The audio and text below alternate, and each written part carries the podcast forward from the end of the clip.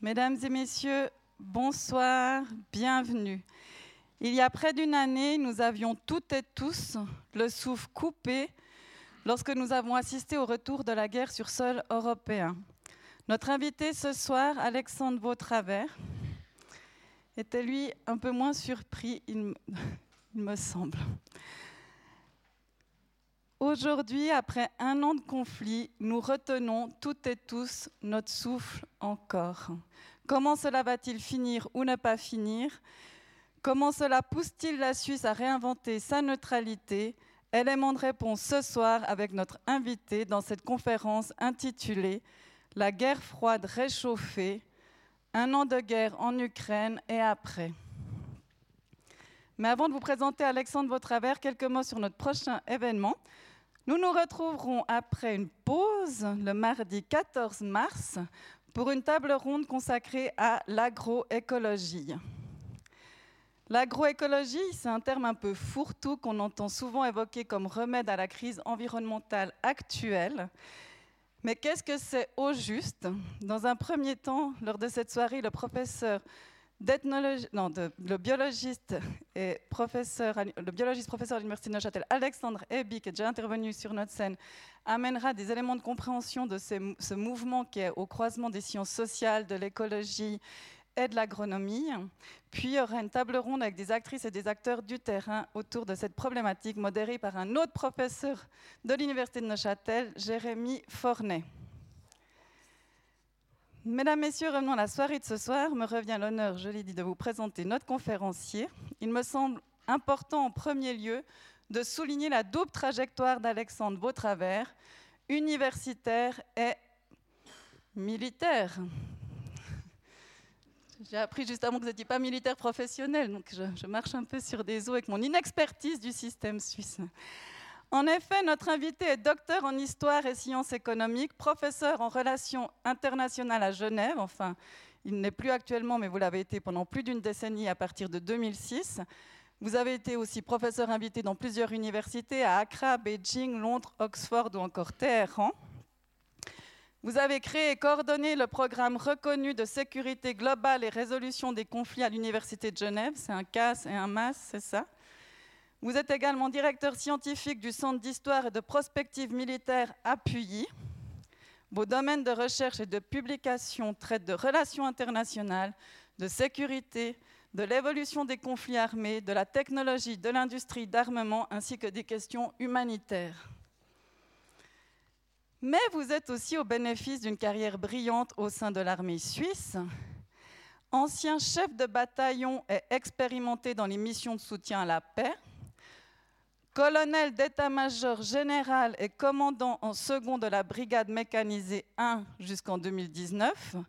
Depuis cette même date, vous êtes dans l'état-major personnel du chef de l'armée et vous êtes également rédacteur en chef de la revue militaire suisse depuis 2006, une revue, pour le, dire, que j'ai appris qui existe depuis 1856 et qui en fait le deuxième plus ancien périodique stratégique du monde. Cette double casquette contribue à la qualité de votre expertise, une expertise reconnue qui en fait une figure familière de nous toutes et tous par votre présence régulière dans les médias. Alors pour l'anecdote, au repas, on a été interrompu trois fois. Il y a une interview avec Al Jazeera. Les États-Unis qui vous ont contacté, les troisièmes, je n'ai pas suivi. Il m'a promis d'éteindre son téléphone pendant la conférence.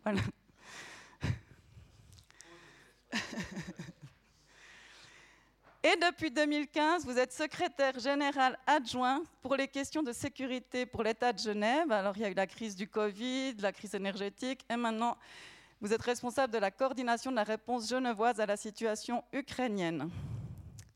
Vous avez aussi amené des revues hein, pour la dernière, euh, dernière euh, parution de la revue militaire suisse consacrée à la guerre en Ukraine. Vous en avez amené 70.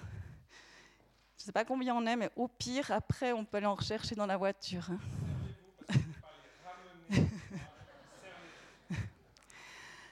C'est un privilège, Monsieur Vautravers, de bénéficier de votre champ d'expérience et de connaissances ce soir. Nous aurons aujourd'hui, j'en suis certaine, des éléments de compréhension inédits en regard de la situation actuelle mondiale qui nous inquiète, sans parler du discours de M. Poutine aujourd'hui. Merci, Monsieur Vautravers, d'avoir accepté notre invitation. Mesdames et Messieurs, je vous souhaite une excellente soirée et je vous laisse la parole.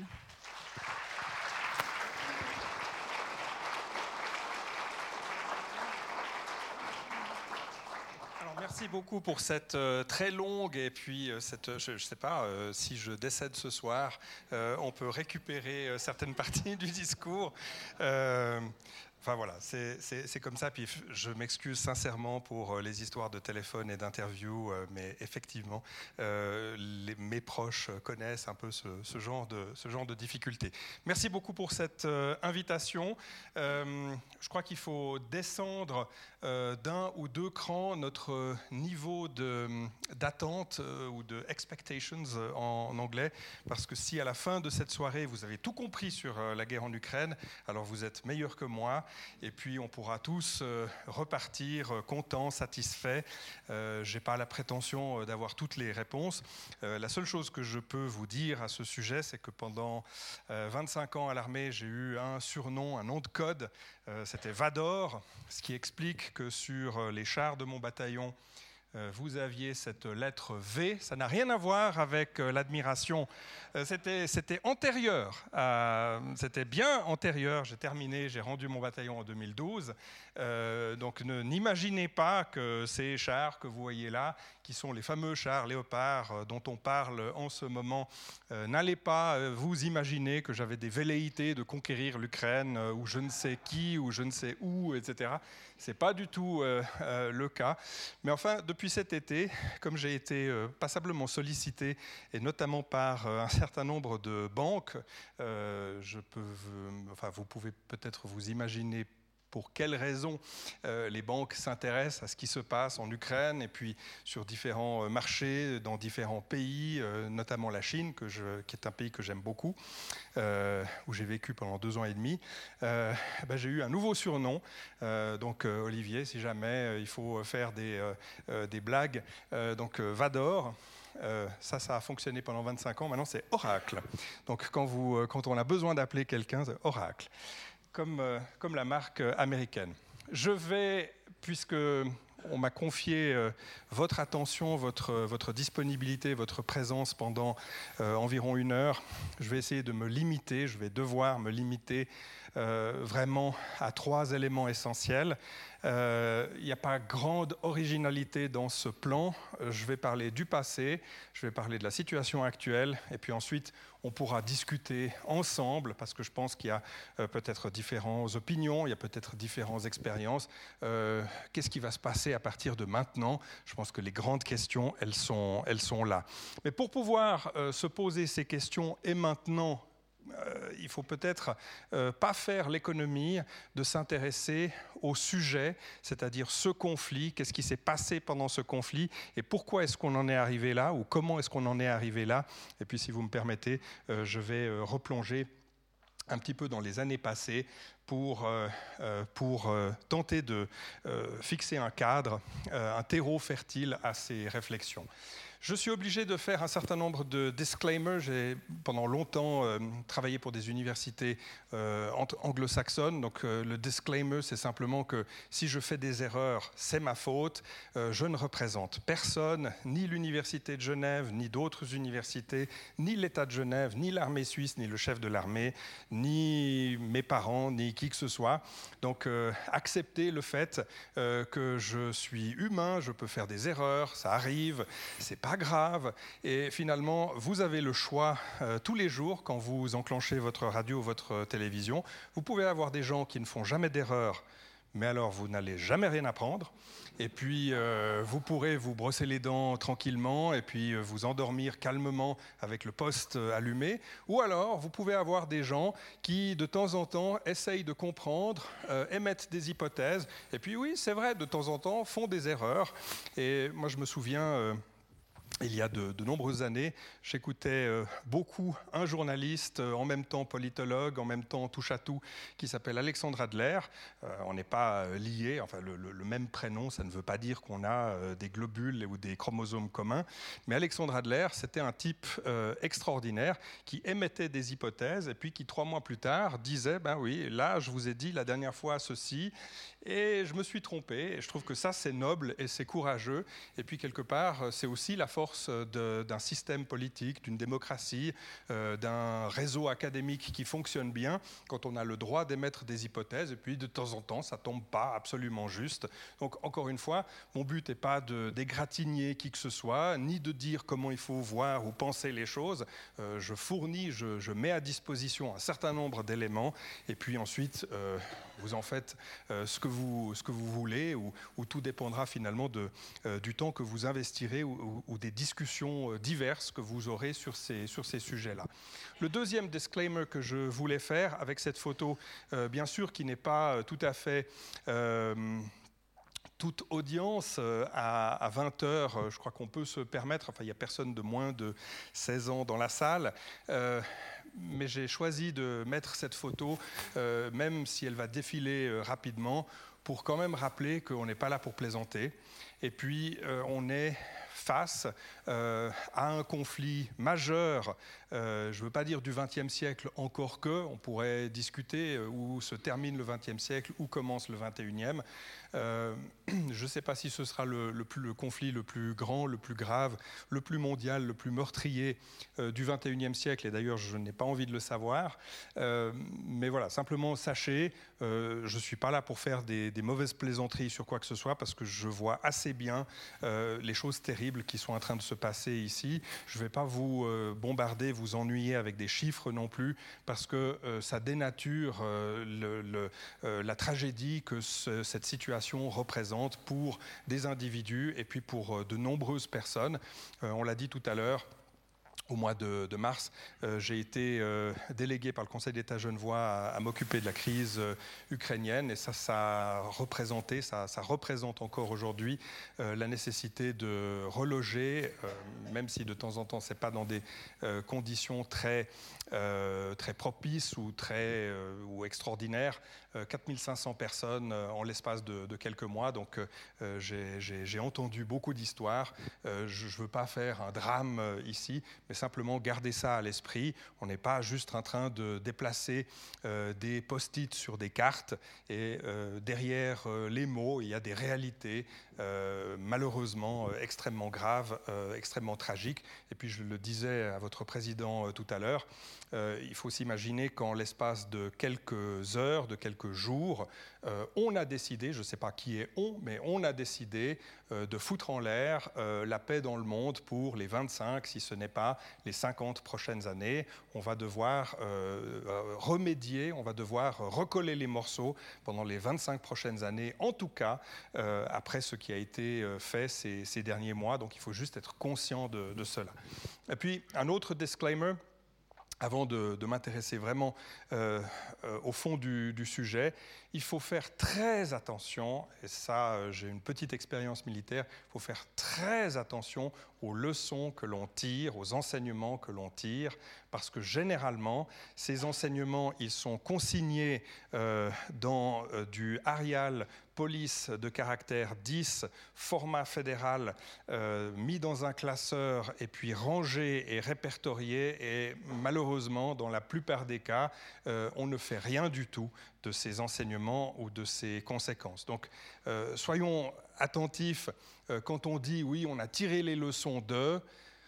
Oui, mais il faut encore après euh, la responsabilité et le courage d'aller jusqu'au bout des choses. Et généralement, ces enseignements, ces leçons, ça veut dire on doit changer un certain nombre de choses euh, qui avaient cours euh, jusqu'à maintenant. Généralement, ces enseignements, ces conséquences, ça veut dire on doit acheter quelque chose, on doit financer quelque chose, on doit trouver des solutions, on doit changer des personnes. Donc tout n'est pas absolument rose. tirer des enseignements, on le fait rarement, que ce soit la Suisse ou que ce soit d'autres pays d'ailleurs. Et puis, il, faut aussi faire attention à ce que l'on ne tire pas des enseignements d'un conflit bien particulier pour les appliquer dans une situation qui n'ont rien à voir avec le conflit d'origine. Il faut juste être conscient de cela. Donc le plan, je vous le je vous le redonne. Donc on va parler du passé. Euh, pour parler du passé, euh, quelle que soit la date euh, par laquelle on commence, il y aura forcément quelqu'un qui verra les choses différemment. Je vous propose une certaine euh, chronologie et puis euh, vous me, vous me direz, vous m'interromprez, vous criez euh, depuis le dernier rang si vous n'êtes pas d'accord, s'il y a autre chose que j'ai oublié. En une heure, on n'arrivera pas à tout dire. je vais parler donc de, de, ce qui a précédé le conflit et qui explique peut-être en partie au moins le conflit, un rapport de situation et puis je terminerai. Il n'y a pas de conclusion à cette conférence puisque le conflit n'est pas terminé, mais je proposerai un certain nombre de scénarios, si vous êtes d'accord avec ce programme. Euh, je vous présente ces deux photos. Alors je sais qu'il y a certaines personnes qui ont peut-être déjà vu euh, ces photos, donc euh, peut-être qu'il y a quelqu'un qui a une idée du lien qui unit ces deux photos que vous voyez à l'écran ici. Oui, T80U. C'est les mêmes chars à gauche et à droite. C'est les mêmes chars, mais pas tout à fait au même endroit. Je dirais même plus, c'est les mêmes chars, le même modèle, mais du même régiment, de la même division. Donc ce sont vraiment les mêmes unités. C'est un des régiments de, la 4e division blindée de la garde qui, euh, pour la petite histoire, euh, c'est l'unité d'élite euh, de l'arme blindée mécanisée de la cavalerie russe qui a ses quartiers et son centre d'entraînement qui est à environ une cinquantaine de kilomètres de Moscou. Et pendant très longtemps, pendant toute la période de la guerre froide, chaque fois qu'il y avait des inspections internationales, par exemple de l'OSCE, chaque fois qu'il y avait des journalistes qu'il fallait inviter, eh bien on les faisait visiter euh, cette, euh, cette, unité modèle, on pourrait dire, de, l'armée russe, euh, qui était la, la, mieux équipée, qui était la plus professionnelle. Enfin bref, tout cela pour dire, je n'entends pas de, de voix dans l'audience, dans le public. Alors je vais vous expliquer ces deux photos. La photo en haut à gauche, euh, elle a été prise en 1991, évidemment sur la place rouge, au moment du putsch contre euh, le président de l'Union, euh, enfin de, l'URSS, qui était à l'époque Gorbatchev, qui se trouvait dans sa datcha en Crimée. Vous voyez qu'on revient toujours à peu près aux mêmes discussions. Et en fait, ces unités professionnelles de l'armée russe sont venues à Moscou, à votre avis, pour ou contre les putschistes, pour ou contre l'Union soviétique? Le maintien de, Gorbatchev au pouvoir. Pour, effectivement. Donc c'était une force, on va dire, conservatrice contre les, putschistes, qui étaient pour l'essentiel d'ailleurs des, militaires. Euh, et à l'époque, euh, ben, un certain euh, Yeltsin, Boris Yeltsin, qui a escaladé un de ses chars, est devenu une personnalité, d'ailleurs tellement importante, personnalité, qu'il a repris en grande partie les rênes du pouvoir à cette occasion-là. Et puis la photo de droite, euh, ce sont les mêmes chars, encore une fois les mêmes chars de la même euh, division euh, blindée de la garde qui se trouve entre Soumy et Kiev. Et cette photo, elle a été prise quelques jours, quatre jours, sauf erreur, après le début euh, de l'invasion de l'Ukraine. Et vous avez deux, T, 80 u vous en avez un autre qui est sur l'autre côté de, la route, euh, qui ont été détruits. Puis vous avez deux T-80BV, qui sont des chars euh, améliorés, qui ont aussi été détruits, qui se trouvent à l'arrière-plan. Alors qu'est-ce qui s'est passé dans cette période 1991 ou 1992-2022 Eh bien, c'est ce qu'on va voir aujourd'hui. Vous voyez que euh, l'armée russe euh, euh, part au combat, grosso modo, avec le même matériel, avec les mêmes unités qu'à l'époque de la dissolution de l'Union soviétique. Alors, qu'est-ce qui s'est passé? Je vais être très rapide parce que le but, c'est pas de faire ici un cours d'histoire sur l'indépendance de l'Ukraine. Et je ne vais pas énumérer et parler de tous les aspects politiques parce que sinon, on y sera encore dans trois semaines. je vais me limiter vraiment à une période historique clé. C'est la période qui va de septembre 1991 à décembre 1991. Et dans cette fenêtre de temps quand même assez limitée, dans ces quelques mois, l'Ukraine devient indépendante. Elle devient indépendante, ça ne se fait pas tout à fait du jour au lendemain, euh, parce qu'il faut organiser euh, un gouvernement, enfin toute une série de structures que l'Ukraine n'a pas eues depuis des siècles. donc tout cela prend du temps à s'organiser. Et cela est encore plus compliqué à partir du moment où l'Ukraine est une des 19 républiques de l'ex-Union soviétique et qu'elle est donc héritière euh, d'une partie non négligeable euh, du parc de matériel de guerre, du matériel militaire, euh, mais aussi des ogives stratégiques, des bombardiers stratégiques, etc. Alors, vous voulez un chiffre? 33% de toutes les têtes nucléaires de l'Union soviétique se trouvaient sur le territoire ukrainien au moment de la dissolution de l'URSS. C'est quand même un problème parce que 33% de toutes ces têtes nucléaires de l'URSS de l'époque, en 1991, ça représente à peu près 6000, si on compte, si le compte est bon. 6000, c'est plus que le nombre d'ogives nucléaires aujourd'hui à disposition de la Russie, et c'est beaucoup plus que le nombre de têtes nucléaires euh, des États-Unis d'Amérique.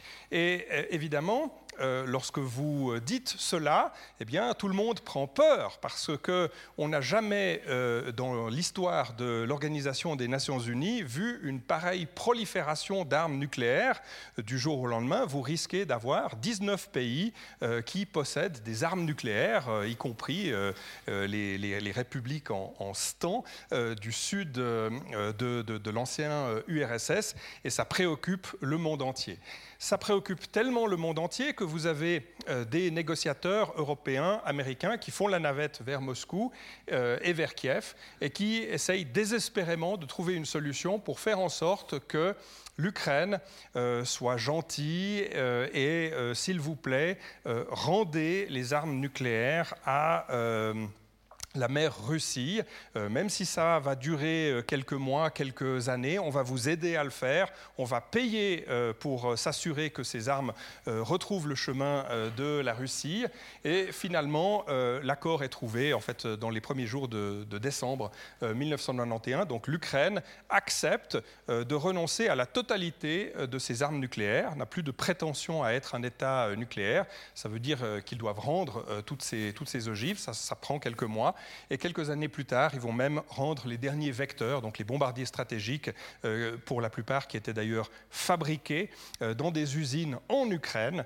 Euh, donc vous voyez le paradoxe qui est lié à, tout cela. Mais enfin, les 20 derniers Tupolev 22M ont été rendus au milieu des années 2000. D'une part, c'est vrai parce que l'Ukraine n'avait pas les moyens financiers d'entretenir, de maintenir tout cet arsenal stratégique nucléaire. mais deuxièmement, parce que les Ukrainiens ont accepté euh, sous conditions. Et les conditions, c'était quoi? C'est que l'Union européenne et les États-Unis s'engagent euh, financièrement à soutenir euh, l'Ukraine. Et puis ça, ça ne suffit pas, parce que quand vous euh, rendez, quand vous vous défaisez d'un arsenal nucléaire, ce qui vous intéresse surtout, c'est la protection de votre indépendance, la protection de vos frontières. Et donc si vous vous posez la question aujourd'hui, mais qu'est-ce que les Américains peuvent bien faire? Pourquoi est-ce qu'ils se sentent concernés dans ce conflit? Ce n'est pas leur guerre, c'est même pas le bon continent. Euh, rappelez-vous de cette période des années 1990.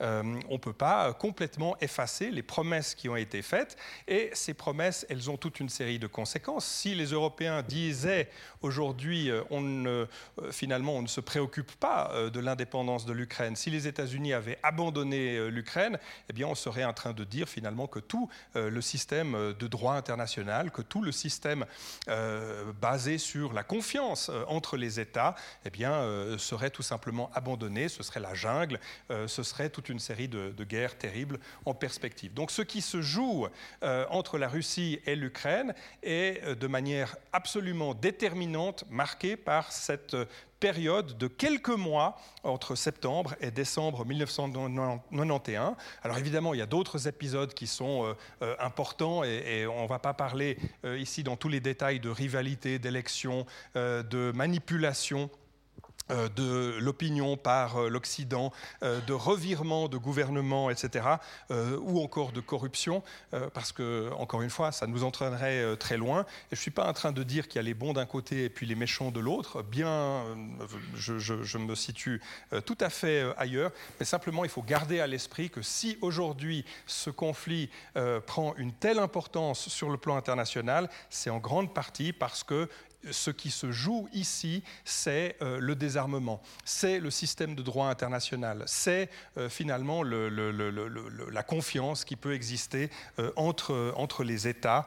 Et si malheureusement on se, défaisait de ces obligations, eh bien on devrait assumer que non pas cinq États possèdent des armes nucléaires, ni dix, ni, ni vingt, mais finalement tout le monde. Euh, acquerrait euh, l'une ou l'autre euh, arme stratégique ou de destruction massive pour garantir sa propre sécurité. Donc c'est ça qui est en train de se jouer dans ce conflit, et c'est pour cela que c'est un conflit qui a une portée, un retentissement mondial. J'ai parlé de l'Ukraine, évidemment j'ai choisi un, tout petit extrait. Je vais parler de la Russie, je vais aussi choisir un petit extrait parce que sinon euh, on peut passer beaucoup de temps euh, à euh, parler de ce qui s'est produit en Russie depuis 1991. Et je vais choisir de vous parler d'une période très significative. C'est la période où la personne ici à gauche a été nommée ministre de la Défense. Le ministre de la Défense, Sedjukov, dont il a été question dans le discours ce matin, si vous avez été attentif, c'est intéressant. donc ce n'est pas n'importe qui, ce ministre Sedjukov. Euh, c'est qui cette euh, personne?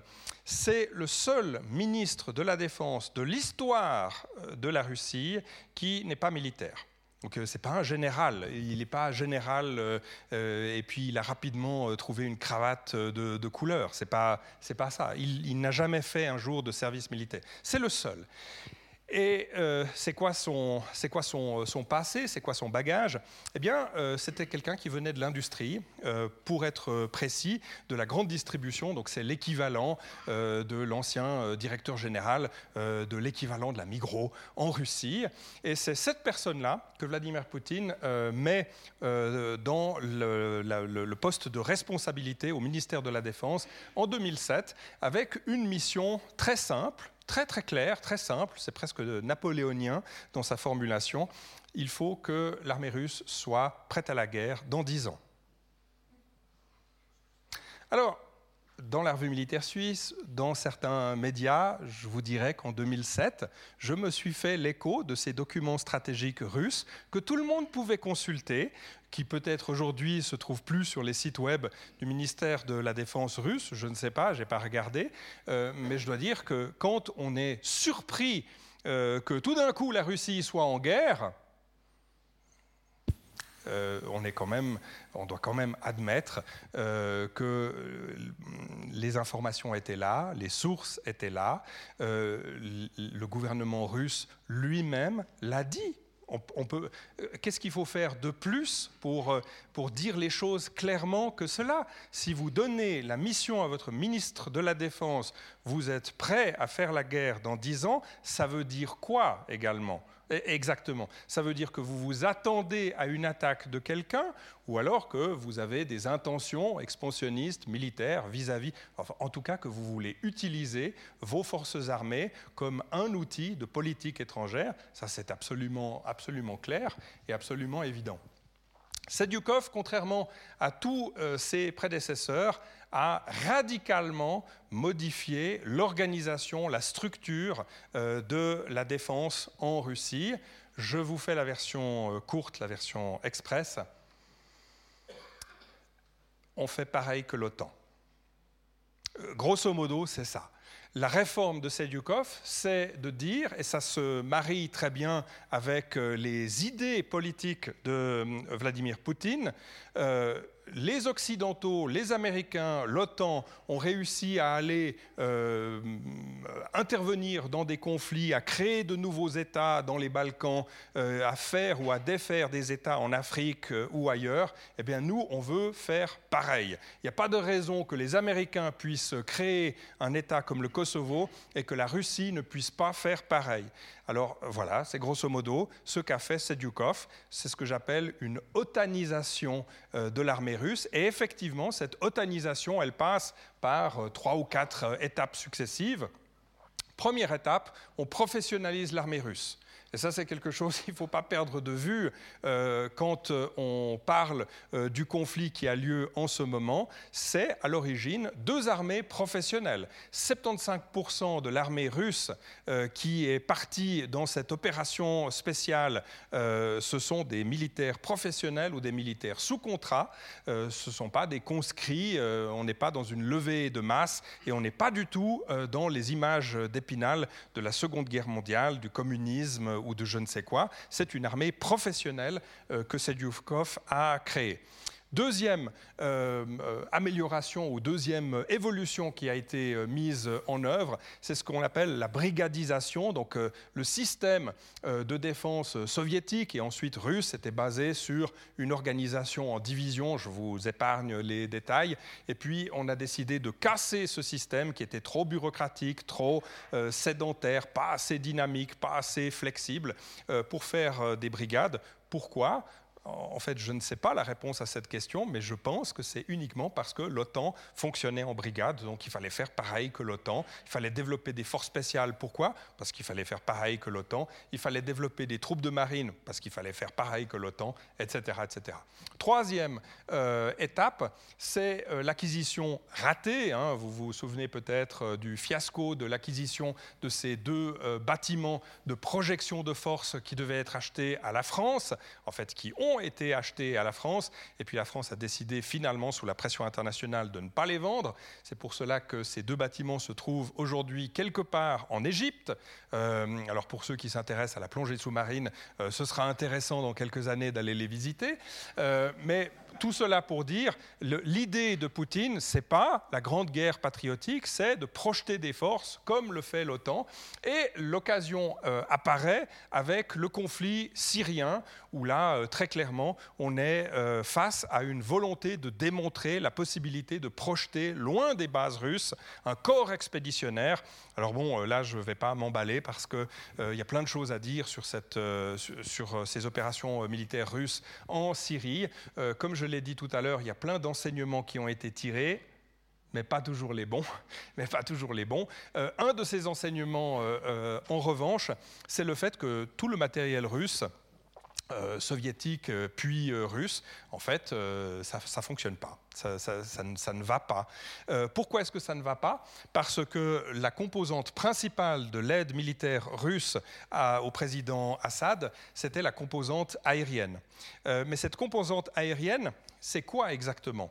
Les forces aériennes russes, euh, ce sont euh, des avions spécialisés dans le bombardement, mais qui ne peuvent pas assurer leur propre défense, leur propre protection. Donc quand vous envoyez une escadrille de bombardiers Sukhoi 24 en Syrie, vous êtes obligé d'envoyer une deuxième escadrille de chasseurs qui ne font que cela, c'est-à-dire capables d'escorter et de défendre les bombardiers.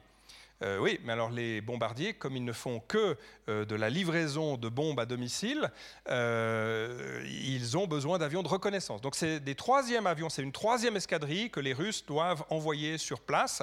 et bien sûr, les avions ne sont pas compatibles, les pilotes ne sont pas interchangeables. Et puis ensuite, quand il y a des demandes express de soutenir les unités, les troupes au sol, c'est ce qu'on appelle l'appui aérien rapproché, les premiers, les deuxièmes et les troisièmes avions ne sont pas capables ils ne sont pas faits euh, pour ce type de mission, donc il faut envoyer un quatrième type d'appareil.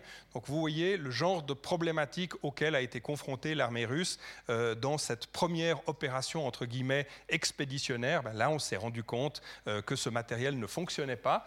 Et quelle est la solution? C'est cet avion, le Sukhoi 30, l'avion qui est pas celui qui est tout en haut, celui qui est un petit peu en dessous. Le Sukhoi 30, c'est le premier avion vraiment, véritablement polyvalent des forces aériennes russes.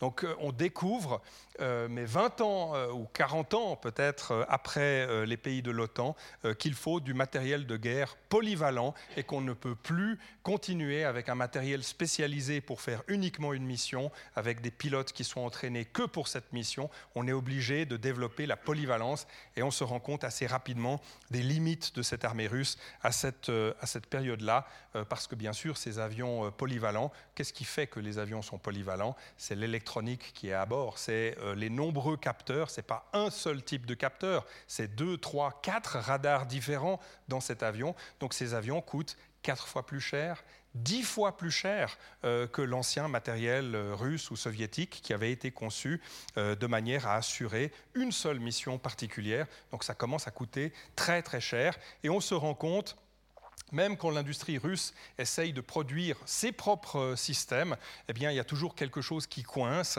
ça ne fonctionne pas, l'industrie ne peut pas euh, trouver les solutions euh, techniques, et donc euh, toute la nouvelle série de véhicules blindés légers de l'armée russe aujourd'hui, en fait depuis les années 2010, eh bien, c'est Iveco, c'est Fiat, c'est des véhicules italiens produits sous licence en Russie, parce que l'industrie russe n'a pas réussi à fabriquer des camionnettes blindées. Donc si nous, on arrive à le faire en Suisse, si les Italiens arrivent à le faire en Italie, vous voyez quels sont les problèmes auxquels sont confrontés l'industrie de défense russe, vous voyez les problématiques qui se posent. J'ai parlé de professionnalisation euh, tout à l'heure. Alors, la grande réforme de Sedyukov, c'est de dire nous avons besoin euh, non seulement de forces professionnelles, non seulement de pouvoir projeter ces forces, mais on a aussi besoin de pouvoir mobiliser rapidement parce qu'avec les Américains, euh, avec d'autres pays, on ne sait jamais euh, quelle est la prochaine crise qui va éclater. Et donc, on met sur pied en 2007 ce concept des bataillons renforcés ou battle groups.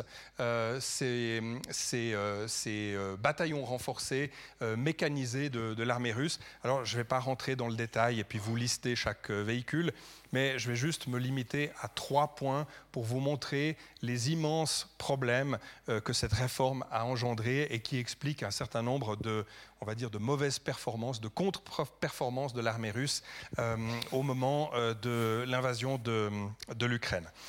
donc vous avez ici l'organisation, oui j'ai passé un dimanche après-midi à faire ça, si vous voulez savoir ce que je fais le dimanche après-midi, ben je fais ça. Voilà.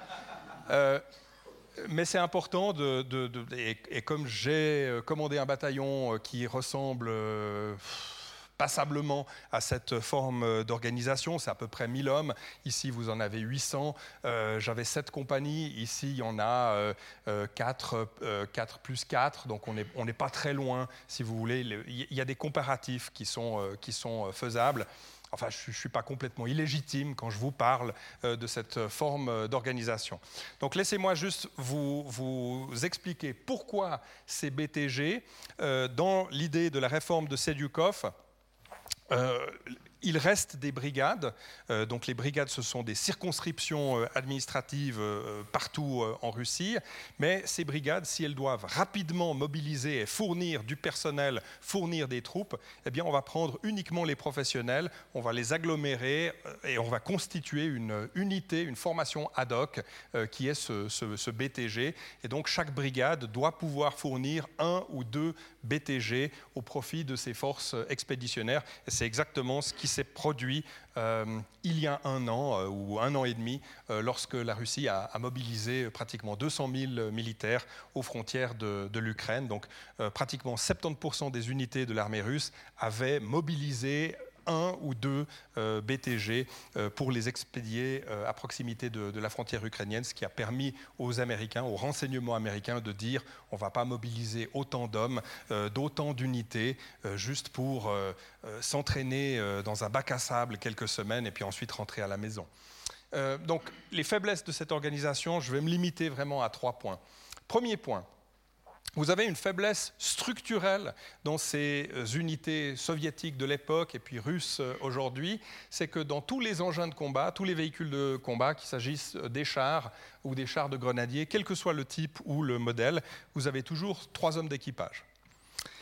Alors, le problème, il est là, c'est que si vous avez une personne qui n'est pas à son poste, tout simplement parce que cette personne est blessée, parce que c'est le chef de section qui est en train de recevoir les ordres de l'échelon supérieur, etc., eh bien avec deux personnes, vous ne faites pas grand-chose. Donc avec deux véhicules, avec deux personnes, vous ne déplacez même pas le véhicule. Vous ne pouvez pas réamunitionner le véhicule. Donc vous voyez qu'il suffit qu'il y ait une personne qui manque et déjà à l'échelon individuel, à l'échelon du groupe, à l'échelon du véhicule, vous avez de sérieux problèmes, vous devez aller chercher du personnel pour vous donner un coup de main pour réparer quelque chose.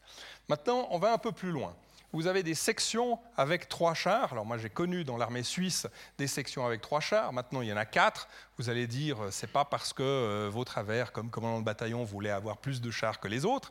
C'est tout simplement parce qu'avec trois chars, si vous avez un engin euh, qui euh, a du retard sur les autres, un engin euh, qui a un problème, un engin qui n'a plus de munitions, eh bien avec deux engins, vous êtes incapable d'observer, de combattre, de renseigner. Vous ne pouvez pas accomplir toutes les tâches d'une unité de feu ou d'une section.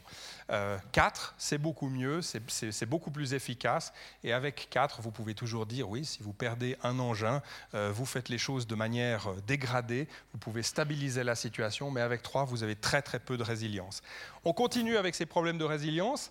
Le commandant de compagnie a un véhicule, il suffit qu'il y ait un problème de radio, il suffit que ce char perde une chenille, euh, il suffit que, pas de chance, euh, vous tournez à gauche alors qu'il fallait tourner à droite, et puis vous n'avez plus euh, d'organisation au sein de la compagnie. Donc ça, c'est une faiblesse supplémentaire. Au niveau du commandement, les unités que vous avez ici tout en haut, ce sont les seuls éléments, les seuls véritables véhicules de commandement. Donc vous avez euh, une camionnette et puis trois véhicules chenillés euh, qui sont à peu près aussi blindés que les jeeps de la Deuxième Guerre mondiale, c'est-à-dire pratiquement pas.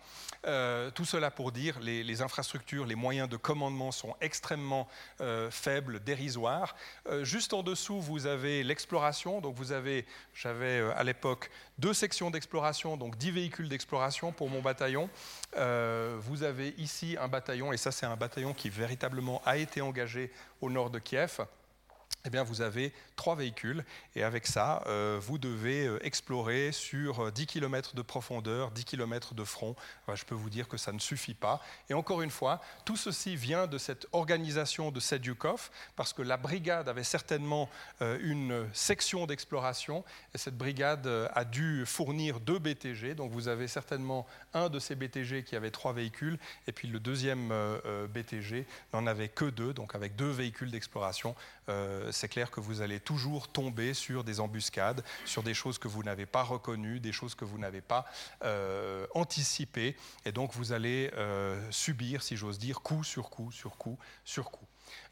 troisième point, regardez ici tout à droite, vous avez la logistique. Et la logistique pour une unité de char, euh, pour une unité mécanisée, c'est extrêmement, enfin, c'est essentiel. Euh, si on ne s'intéresse pas à la logistique, il faut changer de métier. Euh, et puis il faut retourner au cheval, parce que ça ne, ça ne va pas fonctionner très longtemps. Un bataillon de char, il faut 30 tonnes de fuel, 10 tonnes de munitions par jour, par jour d'engagement pour une soixantaine de véhicules blindés. et en tant que commandant de bataillon, j'avais 70 camions. Ici, vous en avez 11. Je ne dis pas que l'armée suisse est la meilleure armée au monde, ce n'est pas ce que j'ai dit. Je dis, quand vous avez 11 camions et que ces camions, c'est des camions ancienne génération, c'est-à-dire vous avez un pont et puis vous arrivez dans une forêt, euh, vous ne savez pas exactement où sont les soldats, euh, vous avez un chauffeur et un aide-chauffeur et puis vous avez trois tonnes de munitions qu'il faut décharger et vous déchargez obus par obus euh, à la main, je peux vous dire que le compte n'y est pas. Donc logistiquement, si vous vous posez la question pourquoi est-ce qu'au bout de quatre jours, euh, les colonnes euh, russes se sont arrêtées et vous avez eu ces bouchons, euh, ces difficultés logistiques qui continuent d'ailleurs encore aujourd'hui, puisque Prigogine est en train d'insulter copieusement le ministère de la Défense, précisément parce qu'il n'a pas les véhicules, la munition et le carburant qui lui sont nécessaires. Eh bien, ces, 11 camions, c'est dérisoire. Enfin, vous, vous ne pouvez pas euh, vous ne pouvez pas, sur la durée, faire fonctionner cette euh, organisation-là. Donc encore une fois, je me limite euh, vraiment à, trois éléments pour pouvoir expliquer ces, difficultés. l'Europe et les armées bonsaï, je crois que c'est vraiment dans toute l'actualité en ce moment, je n'ai pas besoin d'y revenir. Vous savez ce que c'est un bonsaï? Bah, vous avez un arbre, vous coupez, coupez, coupez, coupez. À la fin, vous gardez la forme de l'arbre, mais vous n'avez pas les fruits et vous n'avez certainement pas l'ombre de l'arbre. Donc euh, ça, c'est l'incohérence euh, systémique euh, des démocraties européennes. on veut faire plaisir, on veut que ça coûte moins cher, mais on aimerait continuer avec les prestations qui étaient celles d'il y a 20 ou il y a 40 ans en arrière. Donc à un moment, c'est clair que ça ne peut pas fonctionner. vous connaissez cette, cette euh, mantra des pays de l'OTAN, 2% du PIB dépensé euh, dans la défense, donc il faut arrêter de dire que c'est Trump qui est le méchant qui, qui, a imposé ça aux, Européens. En fait, ça date de l'époque Clinton, et à l'époque, tous les pays de l'OTAN étaient d'accord avec ces 2%. Ce qu'on ne vous dit pas, par contre, c'est que 2% du PIB investi dans la défense, c'est seulement un chiffre. Le deuxième chiffre qui est intéressant, c'est 20% de ces 2% doivent être investis dans la modernisation des forces armées, parce que euh, les Américains trouvaient euh, dans les années 2000 que la professionnalisation des forces euh, belges, françaises, etc., faisait que grosso modo les Européens payaient énormément en salaire, mais pas en modernisation des forces, et donc qu'il fallait prendre sérieusement cette, problématique, cette question de modernisation des forces en Europe la légende urbaine de l'expansion, de l'extension de l'OTAN. Alors j'en parle volontiers dans les, dans les questions si c'est quelque chose qui vous intéresse, mais je dirais simplement deux choses. Première chose, il y a beaucoup de structures, il y a beaucoup de cabinets, il y a beaucoup de secrétariats, il y a beaucoup de... Euh, d'organisations au sein de l'OTAN. Mais il n'y a aucun comité stratégique de l'OTAN qui élabore la stratégie d'expansion de l'Alliance atlantique. Aucun. Aucun. Donc il n'y a jamais eu de plan. Par contre, si vous vous souvenez, si vous vous remettez un petit peu dans la situation des années 1990, qu'est-ce qui s'est passé à l'époque? Vous avez toute une série de pays satellites et pas très amis de l'Union soviétique qui se sont retrouvés euh, orphelins, lâchés dans la nature et à la recherche d'une protection. Et à ce moment-là, il n'y a pas besoin euh, de faire euh, de longs débats.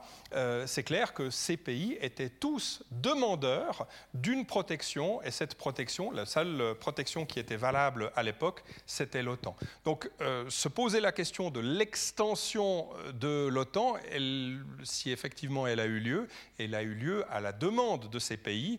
je ne crois pas qu'il y ait un processus d'adhésion forcée ou de nomination euh, de candidats pour euh, devenir membre de, l'OTAN. Euh, voilà, sur la Suède et la Finlande, si vous avez des questions, j'en parle volontiers. Permettez-moi d'avancer, à moins qu'il y ait une, question brûlante à ce stade, permettez-moi d'avancer sur le plan russe qui a été mis au point et on peut le résumer de la manière suivante. Vous avez un plan en trois étapes, je simplifie, un plan en trois étapes avec un objectif stratégique, un objectif opératif et puis un objectif euh, tactique. L'objectif stratégique, c'est euh, de viser euh, la tête. La tête, c'est la capitale, Kiev, et effectivement, euh, avec une opération brusquée, une opération par surprise, si les forces russes aéroportées réussissent à s'emparer ou en tout cas à paralyser la capitale dans les premières heures de l'opération militaire spéciale, eh bien, finalement, l'objectif stratégique est atteint. Mais on n'est jamais à l'abri que, ça ne fonctionne pas, et effectivement ça n'a pas fonctionné. Et donc il y a une deuxième série d'objectifs, on va dire ces objectifs de, deuxième échelon ou de, niveau opératif. Ces objectifs, eh c'est de pousser avec euh, des forces très importantes donc c'est chaque fois environ 60, euh, euh, entre 60 et 80 000 euh, soldats qui poussent depuis la Crimée en direction du nord, en fait sur le, sur le Dniepr, et puis qui poussent depuis, la, depuis la région de Kursk en direction de Kharkov. Enfin, c'est les grands champs de bataille mécanisés de la Seconde Guerre mondiale. Et l'objectif ici, quel est-il? Eh bien, c'est d'encercler la grande majorité des forces ukrainiennes qui se trouvent dans l'est du pays et qui, depuis 2014, se battent contre les séparatistes du, Donbass. Donc, comme l'armée ukrainienne est une armée professionnelle, c'est 170 000 professionnels au sein de l'armée ukrainienne, eh l'idée était, avec ce, coup de faucille, euh, de faire en sorte que l'essentiel du corps de bataille ukrainien euh, soit euh, encerclé, ou n'ait pas d'autre solution que de se replier. Et quand Vladimir Poutine a prononcé son tout premier discours, où il a parlé de démilitarisation, alors je ne veux pas faire une étude de texte, et je ne suis pas dans, le, dans la tête du, du, président russe, mais la démilitarisation, ça voulait probablement dire, dans ce contexte, chasser le gros des forces, des moyens militaires à l'ouest du Dniepr, qui est en fait euh, vraiment la séparation géographique euh, entre l'Est et l'Ouest du, pays, euh, de manière finalement à s'éloigner de la frontière de, la Russie. Et puis vous avez un troisième objectif qui est tactique, avec ici environ 40 000 soldats. Eh bien, il s'agit de, poursuivre cette opération de grignotage ou de, progression dans le Donetsk. encore une fois, opération qui a déjà débuté en 2014. Euh, ça ne s'est pas passé tout à fait comme euh, prévu. Et euh, pour des raisons de temps, je vais aller très vite. Mais il y a six phases dans cette opération militaire. La première, c'est l'attaque avec, y compris ces, forces aéroportées, des frappes de missiles et de, de, bombardements à longue portée contre les principales villes ukrainiennes. Cette opération euh, aéroportée sur euh, euh, Kiev qui a échoué et qui a dû être secondée ou épaulée par une opération terrestre. Et puis les, les différentes axes ou axes de pénétration militaire qui ont été évoqués tout à l'heure. On est ici au 4 mars 2022 et ça, on va dire, c'est la période la plus glorieuse pour cette opération militaire spéciale. Là, on peut encore dire euh, que la Russie a, des gains, a, effectué des gains territoriaux euh, très importants. Euh, le point décisif, il se trouve à proximité de Zaporizhzhia parce que la Russie est en train de franchir en plusieurs points le fleuve Dniepr et ce franchissement de fleuve permet euh, pratiquement d'encercler euh, le corps de bataille euh, ukrainien, la majorité des forces ukrainiennes, permet aussi de pousser en direction de la capitale depuis le sud, donc peut être une menace stratégique ou existentielle. encore à ce stade, on peut dire, le, le jeu est, est indéterminé. La phase 3, c'est celle de la concentration. Alors, concentration, ça veut dire quoi? La Russie abandonne sa poussée sur Kiev concentre ses moyens euh, dans le Donbass et puis tente, euh, ici dans la région de Izium, euh, d'encercler. Alors au début, c'était très ambitieux. Il s'agissait d'encercler sept brigades et puis ensuite d'encercler trois brigades et puis ensuite d'encercler quelques bataillons. les Ukrainiens se sont très bien défendus et puis à ce stade, ici on est au mois de, de mai, à ce stade, l'aide militaire occidentale est déjà en train d'arriver, est déjà en train d'entamer le potentiel militaire euh, de la Russie de manière très importante. On voit la poursuite ici de ces opérations euh, d'encerclement. Euh, là, on est à la fin. Oui, pardon. on est à la fin de, l'été. Et puis, le mois de septembre, fin août, début septembre, ce sont les offensives dans le sud et dans le nord des forces ukrainiennes qui, contre toute attente, traversent comme du beurre. Euh, si ça vous intéresse, euh, pourquoi et comment est-ce qu'ils ont réussi euh, et, comment est-ce que l'armée russe a, perdu pied aussi rapidement, à la fois dans le nord et puis également dans le sud. J'en parlerai volontiers dans, la partie des, des, questions. Et on se trouve aujourd'hui dans la situation suivante.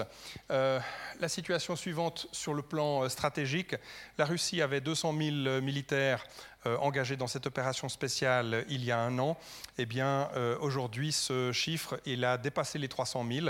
Donc, les effectifs ont augmenté en raison de la mobilisation et puis de nouvelles forces qui ont été acheminées sur place.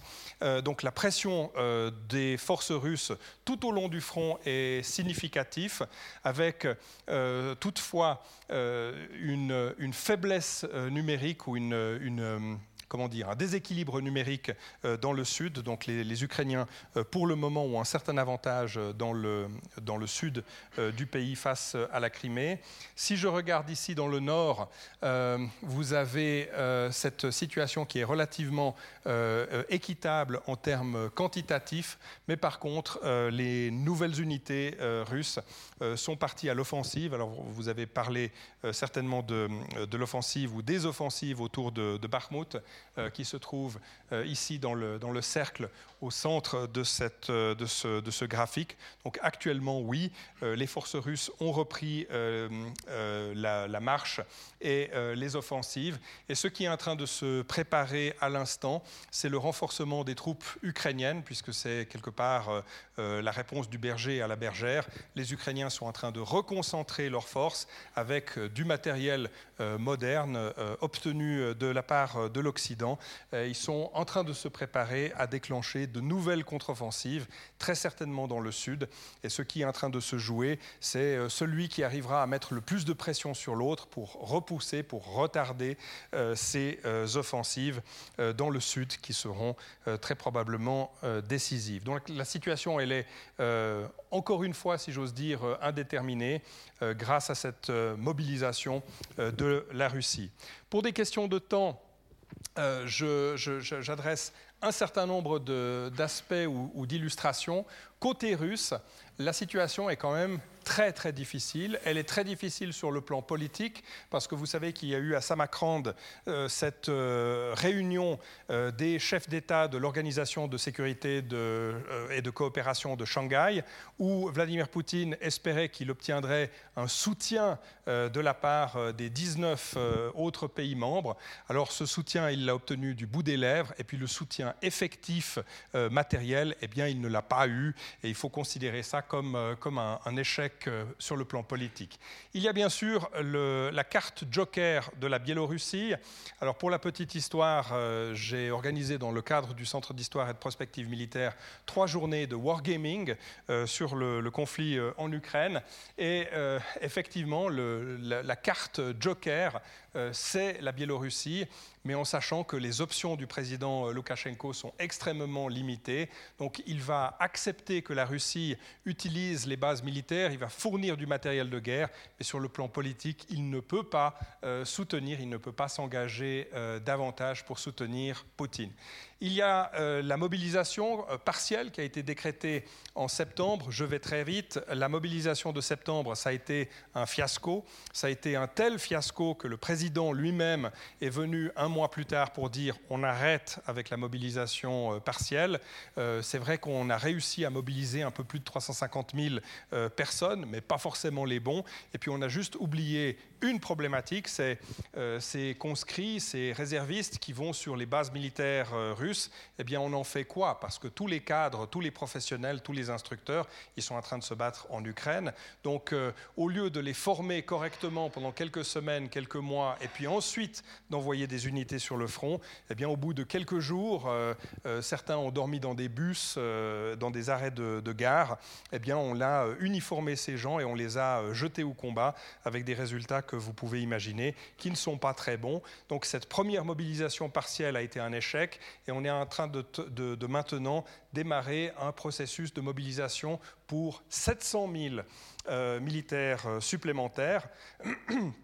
J'en parlerai volontiers si quelqu'un a une question à ce, sujet, parce que là, il y a un véritable potentiel de crise politique majeure en Russie euh, du fait de la manière dont cette euh, mobilisation euh, a été conduite. Et puis, mon dada, c'est les chars historiques. Alors oui, un char de 1962, dont, 4, dont, dont 800 exemplaires de ces T-62 ont été sortis des réserves pour équiper ces nouvelles unités de l'armée russe, parce que le matériel moderne que vous avez vu au début de cette présentation, eh bien, il est disponible seulement à quelques exemplaires. C'est échantillonnaire et ça coûte tellement cher que l'armée russe elle-même ne peut pas assumer financièrement l'acquisition de ces haute technologie. Donc vous avez des T-62, 800 T-62 qui sont aujourd'hui euh, ressortis des réserves. C'était des engins qui ont été modernisés parce qu'à l'époque, le président Poutine voulait les mettre à la disposition de la Syrie. Donc vous voyez qu'on est en train de se battre avec euh, du matériel euh, vénérable. certainement plus fiable que le matériel moderne, mais alors c'est vraiment collector. L'aide occidentale, euh, là aussi je vais très rapidement et si vous avez des questions je rentrerai dans le détail, mais l'aide occidentale, en premier lieu, ça a été le renseignement. Euh, vous avez ici une image qui vous présente les euh, survols de drones de pays de l'OTAN autour de la frontière ukrainienne. Il y a une quinzaine de drones de reconnaissance stratégique qui volent en permanence autour de l'Ukraine et je peux vous dire que si les Ukrainiens savent où tirer, c'est en grande partie parce qu'ils reçoivent les coordonnées et puis euh, ma foi, une fois qu'ils ont les coordonnées, il faut juste trouver le bon canon qui, qui, a la bonne portée, qui a la bonne munition euh, pour, euh, pour tirer dessus.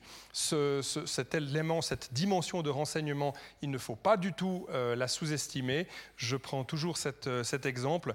C'est un pilote de la marine américaine qui disait que son porte-avions était dans la mer Adriatique et depuis l'Adriatique, ces appareils de la marine américaine effectuent environ 80 missions par jour c'est-à-dire la même euh, quantité, le, même rythme euh, des engagements euh, qu'en 2003, le même porte-avions avait le même rythme au moment de l'invasion et, des bombardements en Irak. Donc vous voyez que pratiquement les forces de l'OTAN sont sur pied de guerre au profit, engagées au profit du renseignement de, l'armée ukrainienne. Vous avez à partir de la fin du printemps les premières armes, on va dire les armes légères, qui ont pu être fournies à l'Ukraine et qui ont bien sûr produit des, résultats. Vous avez une deuxième vague durant la fin de l'été qui a permis d'équiper ces unités mécanisées ukrainiennes qui ont effectué les, les percées et les contre-attaques que je vous ai présentées au début du mois de septembre.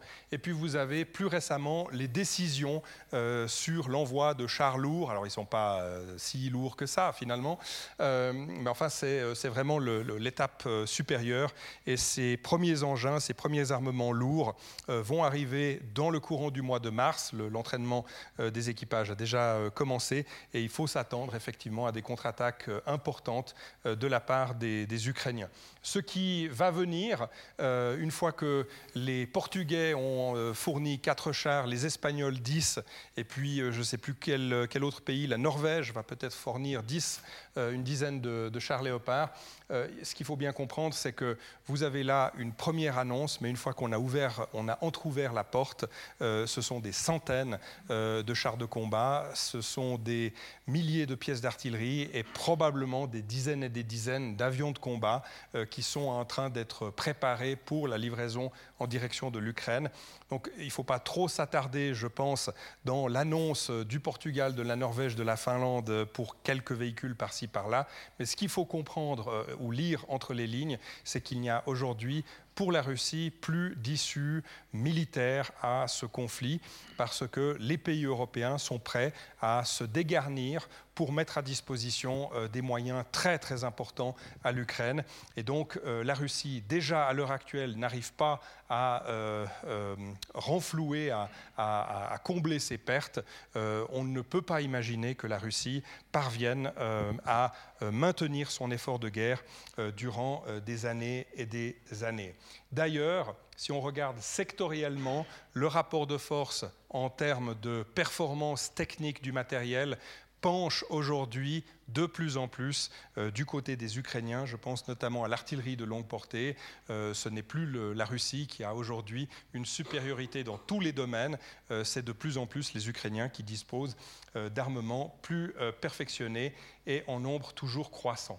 Pour terminer, je vous propose deux scénarios très rapidement, et puis ensuite, bien sûr, c'est un sujet de discussion et, de questions-réponses, euh, mais je vous propose deux scénarios.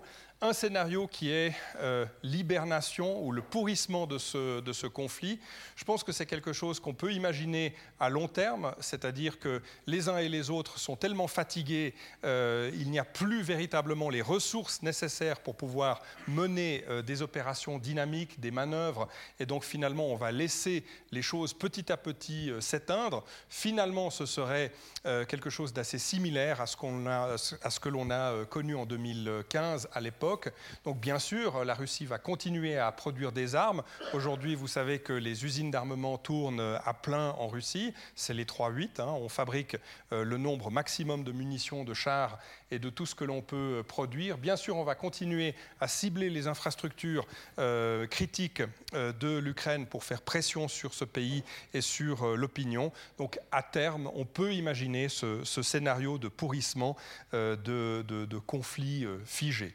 Et puis la deuxième vision, ou le deuxième scénario, c'est le scénario de la rupture, donc de l'escalade ou de l'escalation du conflit en mauvais français. Escalation, ça peut se faire de plusieurs manières. On peut imaginer plus euh, de matériel de guerre, mais je vous ai expliqué que c'est assez difficile pour la Russie de le faire, euh, sauf euh, de ressortir des engins archaïques des années 50 ou des années 60.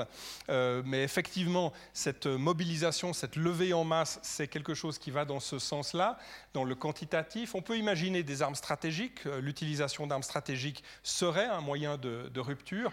On peut imaginer aussi d'autres choses, c'est les nouvelles technologies. Et la Russie, en fait, pourrait disposer euh, de certaines technologies, je pense au, système piloté à distance, euh, qui pourraient localement, pourquoi pas, révolutionner la manière de faire la guerre.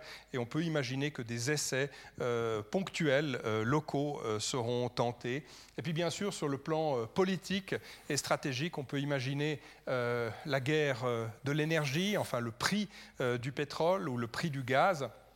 Alors ça, on, est en plein dedans euh, dans, cette, euh, situation euh, aujourd'hui en Europe. et on n'a pas parlé véritablement du, cyber, qui est une question, à mon avis, intéressante, puisque dans le cyber, il n'y a pas de frontières, il n'y a pas de neutralité dans le cyber non plus. Et on pourrait imaginer que, pourquoi pas, la Russie agisse de cette manière très indirecte envers des acteurs qui soutiendraient l'Ukraine. On peut imaginer beaucoup de choses dans ce domaine. Quelques perspectives pour euh, terminer, puis ensuite pour vous euh, donner la parole. Euh, sur le plan stratégique, sur le plan historique, sur le plan global, à quoi est-ce que, qu'est-ce que ce conflit représente et qu'est-ce que ce conflit va changer? Alors, en haut à gauche, commençons par en haut à gauche. Je ne vais pas vous parler de l'Union européenne parce que je ne parle pas de choses qui n'existent pas. Euh, l'Union européenne, aujourd'hui, euh, je dirais une fois de plus, euh, devant chacun des challenges, chacune des opportunités qui ont été présentées pour que l'Union européenne se construise, euh, réponde d'une voix claire, eh bien, euh, la réponse de l'Union européenne, euh, ça a été on ne sait pas comment faire sans les Américains. pour ce qui est de l'OTAN, qui était soi-disant en état de mort cérébrale il y a encore quelques, quelques mois à peine, là, il faut être clair, l'OTAN est là pour rester, ça c'est une absolue certitude, et l'OTAN va au contraire se renforcer et va, devenir, et va de plus en plus dicter les politiques de sécurité des différents membres euh, de l'Alliance atlantique. Ça, il faut être extrêmement clair. Donc si euh, on a cru euh, que d'attendre avant de moderniser ses forces, d'attendre avant d'honorer sa promesse des 2% du PIB, ça, ça va plus être possible.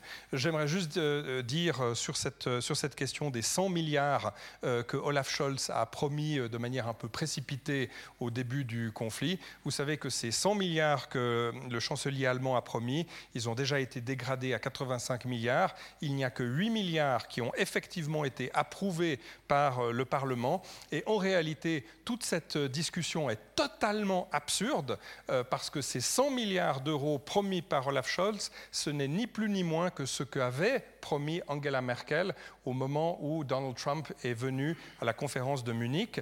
Euh, à l'époque, à l'époque, euh, la chancelière euh, allemande avait dit euh, on va arriver à ces 2%, mais il faut nous laisser jusqu'en 2030. En fait, les 100 milliards qui ont été promis, c'est juste l'argent qui aurait dû être dépensé par palier, par escalier, et qui ne l'a pas été. Donc vous voyez qu'il y a beaucoup de retard à, rattraper, et je pense qu'on peut imaginer que politiquement, les contraintes vont être beaucoup plus fortes ces prochaines années pour que les uns et les autres honorent leurs promesses. L'industrie d'armement américaine euh, on voulait m'inviter pour parler du F-35. Euh, je, vais quand même faire une gageure. Je vais parler pendant une demi-minute du F-35, mais si aujourd'hui quelqu'un est là pour dire que le F-35 n'est pas un bon avion et que personne n'a besoin d'un avion furtif sur cette planète, euh, je pense que cette personne a dû être distraite pendant la première partie de cet exposé. pour ce qui est de l'ONU, je pense que là, il y a des choses importantes et intéressantes à dire c'est que l'ONU est dans une situation euh, de perdition grave, et ça a des conséquences pour la Suisse, pour la Genève internationale. Je pèse mes mots. L'ONU, aujourd'hui, est dans une situation d'irrelevance, c'est du mauvais français, je sais, mais si vous avez une meilleure traduction, je la prends volontiers, est dans une situation d'être complètement à côté de la plaque, d'avoir raté deux ou trois chapitres d'histoire. Euh, aujourd'hui, euh, si, aujourd'hui, euh, à l'Organisation des Nations Unies, on vient avec des projets de traités de désarmement, ça va faire sourire. Ça va vraiment faire sourire. Rappelez-vous de ce que j'ai dit au début, l'Ukraine, pendant plus de dix ans, a été le bon élève du désarmement européen et du désarmement nucléaire et conventionnel euh, américains et européens.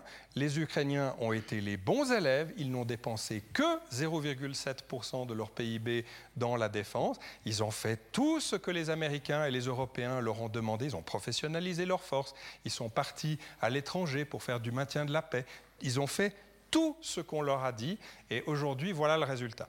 Je précise qu'il y a encore quelques années, la Suisse dépensait 0,7% de son PIB en matière de défense. J'ai terminé cette parenthèse. Pour ce qui est de la Russie, euh, la conclusion, euh, euh, elle est, à mon avis, terrible.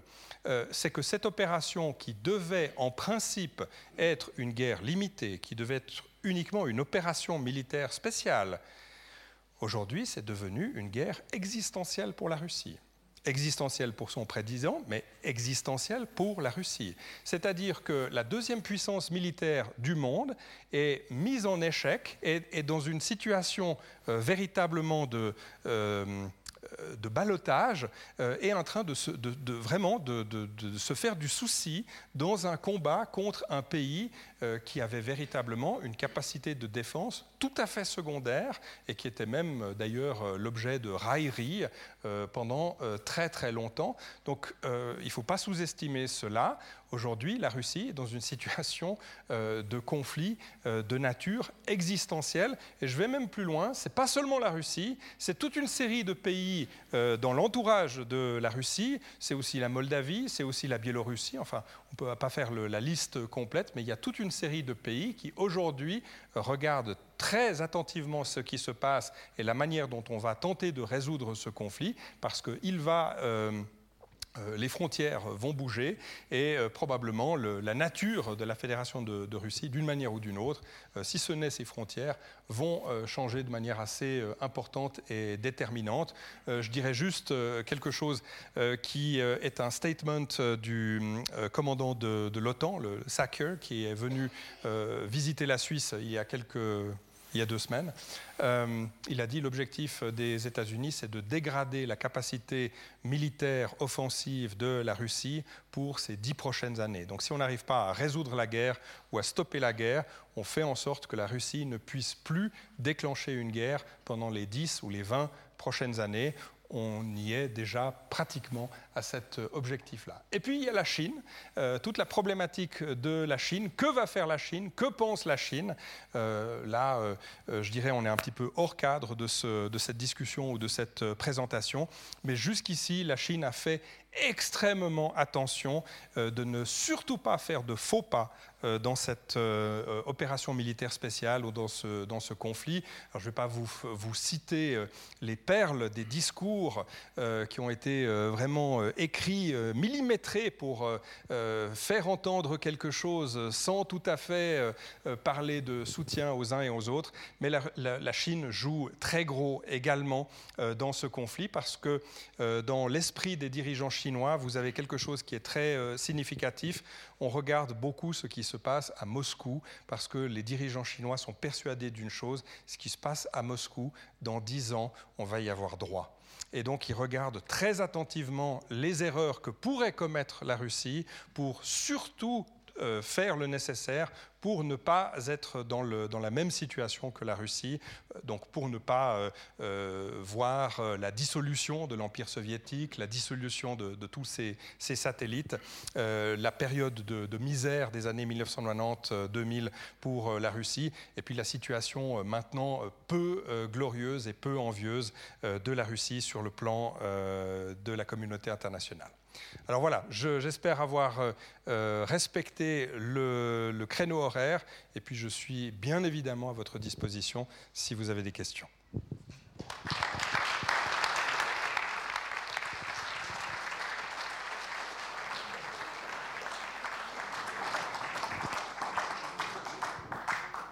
Merci pour cet exposé brillant, hautement éclairant et agréablement vivant.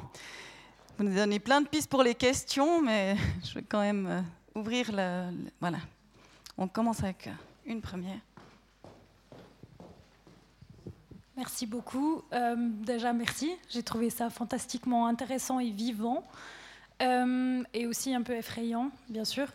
Et ce, qui, me frappe déjà, c'est la complexité et donc à quel point bah, finalement j'ai très peu d'idées de ce qui se passe et donc j'aurais aimé avoir euh, votre hypothèse, puisque vous avez dit que c'était difficile d'être sûr, mais de pourquoi, qu'est-ce qui a poussé la Russie? Initialement Alors j'ai conscience qu'il doit y avoir énormément d'événements, mais comme ça, si vous pouviez donner votre idée de qu'est-ce qui a mené à ça du point de vue russe finalement.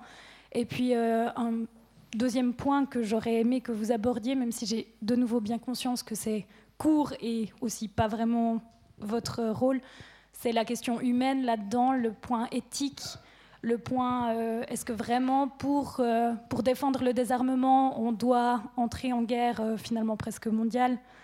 Voilà, en fait, du point de vue des, des éthiques, enfin de l'éthique, de la déontologie, on n'est comme pas armé pour comprendre ce qui se passe et donc pour défendre nos points de vue. Et donc je me disais finalement c'est peut-être quelqu'un comme vous qui comprend beaucoup mieux ce qui se passe, qui devrait prendre la parole pour défendre le côté humain. Bon, alors j'ai aussi eu une carrière au CICR, donc euh, je ne euh, je suis pas uniquement un robot. Euh, non, pour répondre à la première question, j'ai tenté d'y répondre, même brièvement dans la première partie de, de l'exposé. Peut-être je peux vous répondre d'une autre manière qui, est, qui, est, plus claire. À partir du moment où la Russie s'est engagée dans des euh, joutes verbales, dans des provocations, euh, dans des rixes, euh, des frictions constantes avec l'Ukraine, il arrive un moment où vous, ne pouvez plus tout simplement euh, arrêter et, repartir à la maison et, faire comme si de rien n'était. Donc malheureusement, ces, provocations, ces frictions, etc., ont pris une telle proportion. Euh, pour vous dire, quelques jours avant euh, le, 24 février 2022, j'étais sur un plateau de, télévision et puis on me disait qu'est-ce que vous pensez? Est-ce qu'il y aura la guerre? Etc. Puis la première personne répond et dit non, c'est impossible, c'est inimaginable, personne n'est assez stupide pour euh, déclencher une guerre. D'accord euh, J'espère que cette personne ne va pas euh, passer ses vacances du côté de la Russie ces prochaines années. deuxième personne dit non, c'est inconcevable, la guerre c'est un truc du passé, etc. Et puis, moi j'étais bien chaudement confortable dans le fait de ne pas avoir répondu jusqu'à maintenant, et apparemment on voulait quand même ma réponse. Et puis j'ai dit, écoutez, j'ai beaucoup de sympathie pour vos, euh, pour vos arguments, pour vos réponses.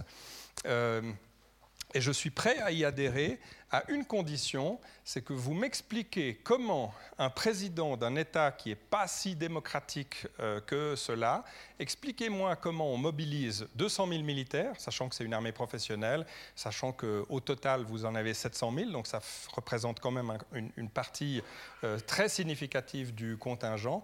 Vous faites des manœuvres pendant plusieurs mois, et puis parce que Joe Biden, donc euh, Joe Biden, vous savez, le Superman du monde libre, Joe Biden fait un discours et dit non, euh, ce n'est pas une bonne chose, ne le faites pas, n'attaquez pas l'Ukraine, alors euh, moi, Vladimir Poutine, je vais euh, me retourner vers mon peuple, vers mon armée et dire oui, le président américain a parlé, là je crois que là qu'on est allé trop loin, il faut, il faut qu'on arrête ça tout de suite.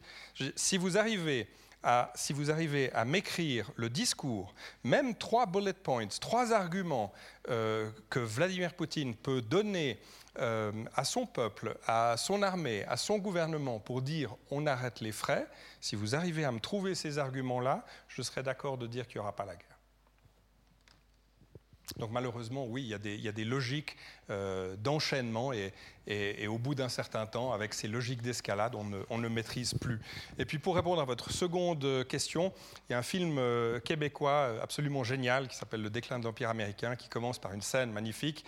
c'est pour cette raison, c'est à cause de ce film que j'ai choisi de faire des études d'histoire à la base, qui dit l'histoire n'est pas une science morale. L'histoire n'est pas une science morale. Celui qui dit que l'histoire est une science morale, c'est Marx. Et l'histoire, selon Marx, ce n'est pas tout à fait l'histoire. C'est deux choses différentes. Donc non, l'histoire n'est pas une science morale. Et ma réponse personnelle à cette question, c'est pas euh, qu'il faut aller bombarder euh, la Russie, c'est pas qu'il faut aller pleurer dans son coin. C'est juste qu'il faut faire ce que l'on a fait jusqu'à maintenant, c'est-à-dire maintenir euh, la responsabilité d'un État comme la Suisse, c'est-à-dire la neutralité, la neutralité armée, de faire ce que l'on dit, dire ce que l'on fait, de participer généreusement à la communauté des nations, d'aider les autres lorsqu'ils sont dans le besoin.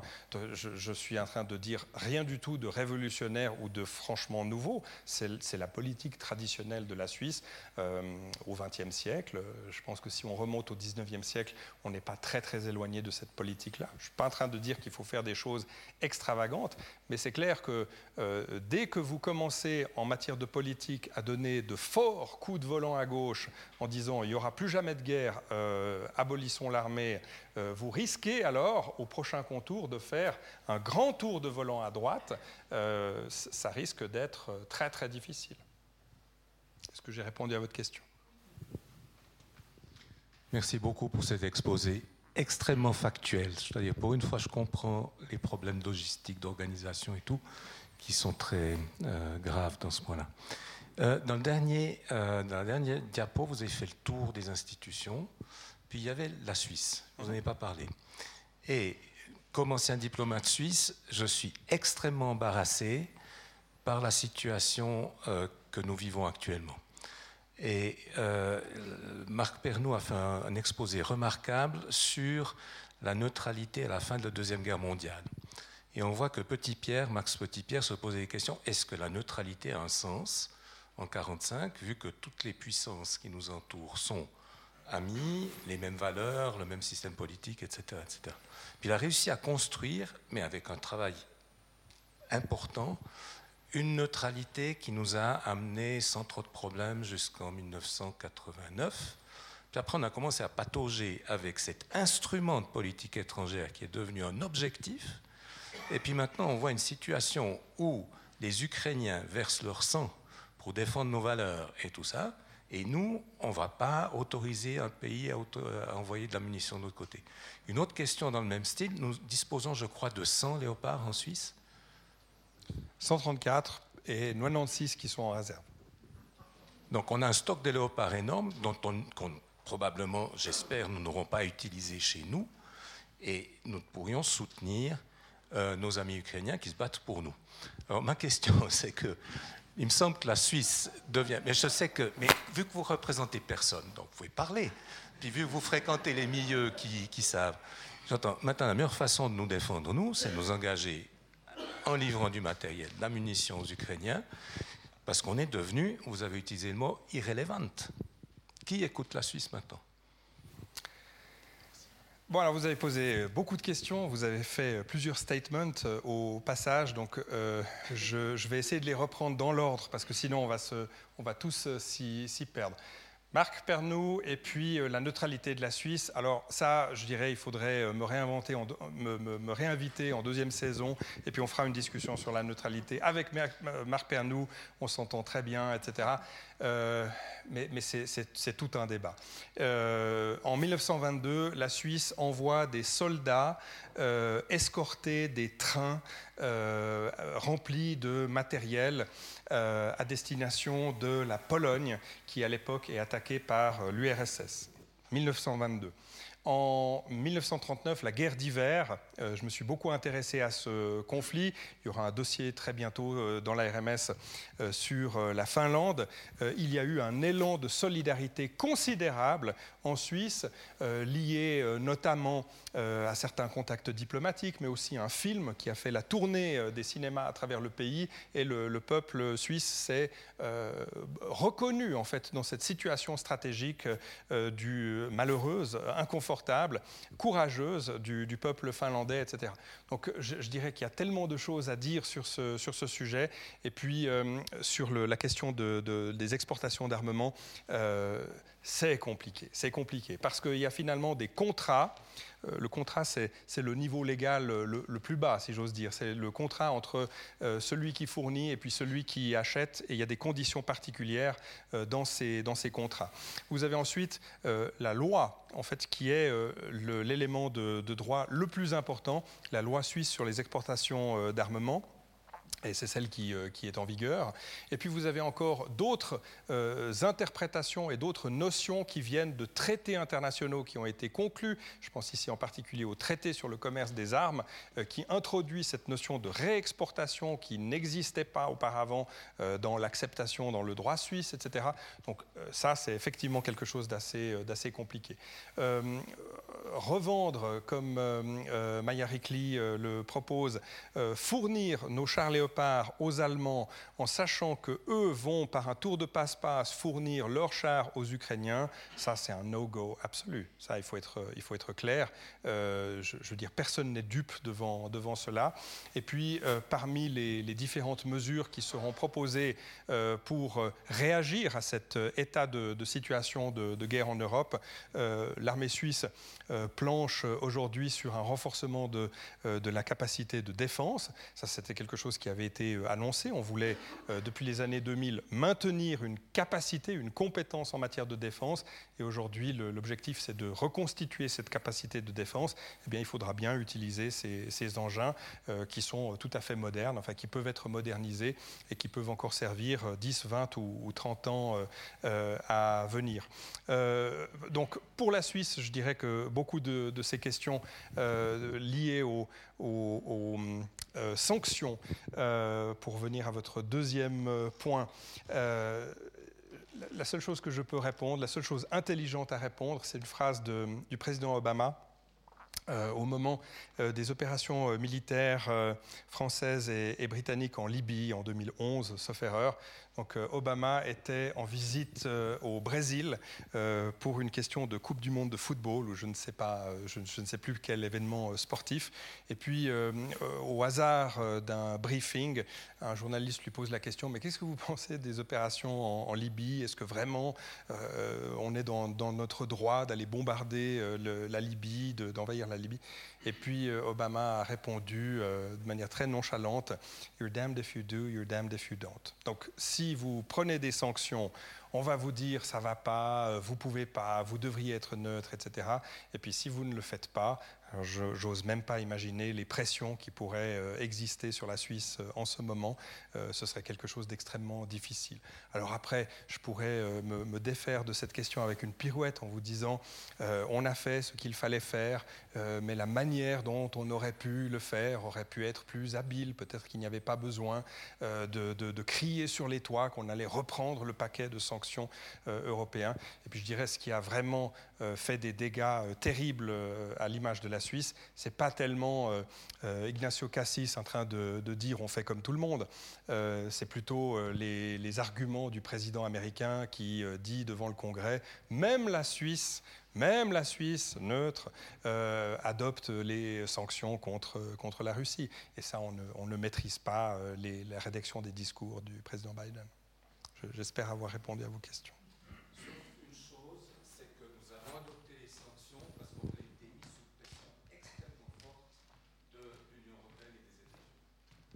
Oui, mais je dirais que depuis 2010, enfin vous connaissez ça euh, beaucoup mieux que moi, mais depuis 2010, euh, la Suisse veut se défaire de toute une série de mauvaises images ou d'images de mauvais élèves vis-à-vis des, sanctions et de, et contournements euh, d'interdiction. Je ne vais pas citer les, pays, mais enfin voilà, c'est un effort de, longue date, de longue haleine de la diplomatie suisse. D'autres questions Euh,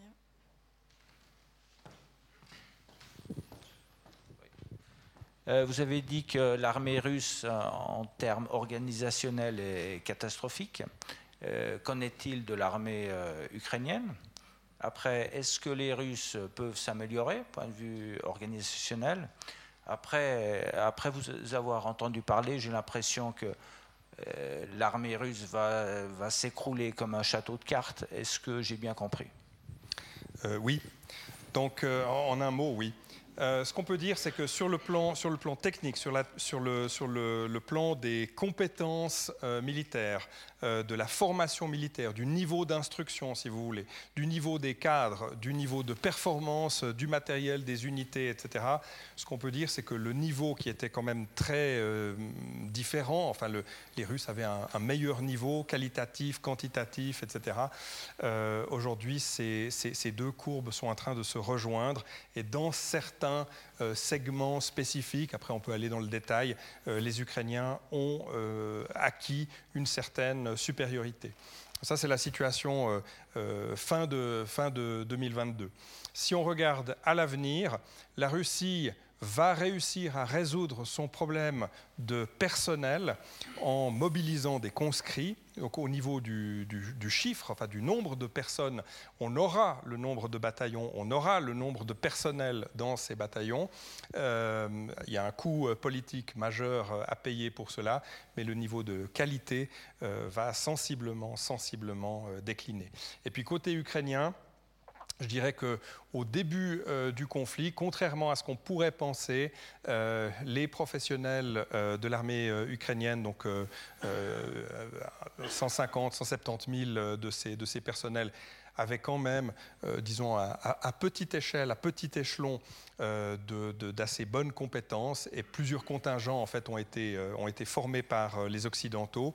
il y a eu une levée en masse euh, en fait, ça fait 5 ans maintenant, 6 ans maintenant que les Américains euh, sont allés taper sur, euh, sur l'épaule des Ukrainiens pour leur dire il faut absolument arrêter avec cette professionnalisation de votre armée, puis il faut reconstituer des réserves. donc ça fait 6 ans maintenant que chaque année, on, lève des troupes pour les former donc grosso modo selon un système qui n'est pas très différent du système suisse. Hein. on prend un certain nombre de, personnes et puis on leur fait faire des écoles de recrues, on constitue des unités territoriales avec cela. Et ce qu'on peut dire, c'est que la mobilisation générale a été euh, décrétée en, février, deux jours avant le, début de l'opération militaire spéciale. Il y a 230 000 personnes qui se sont présentées dans les casernes pour, euh, à titre euh, bénévole, enfin de, volontaires pour, pour servir. Et Zelensky a, a stoppé le recrutement à 230 000, tout simplement parce qu'il n'y avait pas suffisamment de cadres pour former tout ce personnel. Donc aujourd'hui, il y a environ 250 000 euh, miliciens euh, qui ont grosso modo le même niveau euh, de, formation militaire que les conscrits, que les soldats suisses qui ont été formés ces six dernières années. Vous avez 230 000 personnes qui sont entrées dans une école de recrues au mois de février 2022. Ils sont sortis environ deux mois et demi plus tard. Et vous avez depuis pratiquement quatre vagues ou quatre rotations d'écoles de recrues qui ont eu lieu en Ukraine et puis un petit peu aussi à l'étranger, puisque vous avez bien compris qu'il y a certains pays qui fournissent beaucoup d'assistance, d'appui technique et d'appui en matière d'instruction. Donc ça donne aujourd'hui quelque chose comme 700 000 militaires sous les armes, avec 900 000, parce qu'il y en a pratiquement 200 000 qui sont en congé, en vacances, qui récupèrent des, jours de, congé, de, de dispense et, autres. donc ça donne quand même aujourd'hui une armée qui, tient la route. alors oui, c'est difficile d'imaginer avec toutes, toutes les unités n'ont pas le même niveau d'instruction, mais le, niveau est quand même relativement bon du côté ukrainien ils sont très très bien renseignés. Et ils sont, en termes de conduite, ils sont bien aiguillés, on leur dit bien ce qu'il faut faire. Et puis en termes d'effondrement, pardon? Oui, l'effondrement de l'armée russe. On l'a vu début septembre. Euh, il y a des unités d'élite de l'armée russe qui ont été engagées euh, euh, à plusieurs euh, reprises dans, ces opérations. Et certaines de ces forces professionnelles d'élite, disons, ont, bien combattu, il faut, le dire, mais c'est de loin pas le niveau, ce n'est pas représentatif du niveau moyen de l'armée russe. Et je dirais, plus on avance dans le temps, plus on va se retrouver en face de troupes qui ont été mobilisées un peu à la hâte. Et pourquoi est-ce que j'ai parlé de château de cartes qui pourrait euh, s'effondrer? Ça nous ramène euh, aux études d'histoire, ça nous ramène en fait à la Première Guerre mondiale. Le système de mobilisation russe euh, actuel est extrêmement dangereux extrêmement dangereux. chaque oblast reçoit la mission de recruter tant de personnes. Et ça, c'est extrêmement dangereux. Parce que qu'est-ce qui se passe avec ce système, en fait, qui est un système féodal hein, Si on remonte euh, suffisamment euh, loin dans le passé, euh, que, ce soit, que ce soit chez nous, que ce soit en France, en, Grande-Bretagne, on trouvera le, même genre de système. Qu'est-ce qui est le problème avec cela? Ben, C'est des historiens de la Première Guerre mondiale qui ont démontré la faiblesse du regimental system. Quand vous recrutez tous les hommes ou une grande partie des hommes d'une région bien précise et qu'on forme avec cela un bataillon, un régiment, une brigade, enfin peu importe, et que ce régiment, cette brigade se fait euh, absolument euh, couper en deux, eh bien vous allez avoir des conséquences politiques majeurs euh, et des régionalismes et des rancœurs, etc. Pourquoi je parle des historiens de la Première Guerre mondiale? Parce que l'indépendance du Canada a été en grande partie euh, euh, causée par les rancœurs des Québécois, de, certaines communautés canadiennes qui n'ont pas du tout apprécié la manière dont on avait recruté localement des Canadiens pour se battre sur le front de la Somme. ces régiments s'étaient fait pratiquement couper en quatre et ensuite, bien sûr, euh, on, a mis, euh, on a porté le, blâme sur, sur l'Empire et sur la couronne britannique. Donc oui, les, dissensions internes et les conséquences de cette mobilisation russe vont être, à mon avis, très très difficiles à gérer pour, pour la Russie. On sait, il y a certains bataillons qui ont été mobilisés de la, de la, Sibérie, de, de, Mongolie. Effectif 570 bonhommes, arrivés sur le front, 14 jours plus tard, il en reste 170. Euh, voilà le genre, de, le, genre de catastrophe. Il n'y a pas de cadre parce que voilà, tout le monde est recru dans cette organisation. Donc vous imaginez les, difficultés que ça pose. Et puis ça pose des difficultés sur le, sur le terrain. Mais alors ensuite, vous imaginez les difficultés politiques au sein de la Fédération de Russie, sachant qu'il y a déjà des oblasts, des régions euh, euh, qui demandent une autonomie de la Fédération de Russie. J'ai vu trois questions, donc on va essayer de les prendre, puis on va s'arrêter après ces trois questions. On peut dépasser de cinq minutes, on a commencé un peu en retard. C'est juste pour vous dire le timing pour les traiter. Merci. Alexandre, de nouveau ensemble. Presque chaque semaine. Exactement. Euh, les, les Gorbatchev a décidé la dissolution. Yeltsin n'a rien foutu sauf mettre en place Poutine. Et euh, quand Poutine a pris le pouvoir, il a réalisé qu'ils avaient fait un boulot de merde. Et sa volonté a été dès le départ de reconstituer une, union, je ne dirais pas aussi grande que l'URSS. Et moi, ma compréhension est qu'au début, les Ukrainiens étaient pro-russes tableaux. Et après, euh, ils sont venus anti-russes. Et cette guerre actuelle, pour moi, c'est la logique de, ce développement.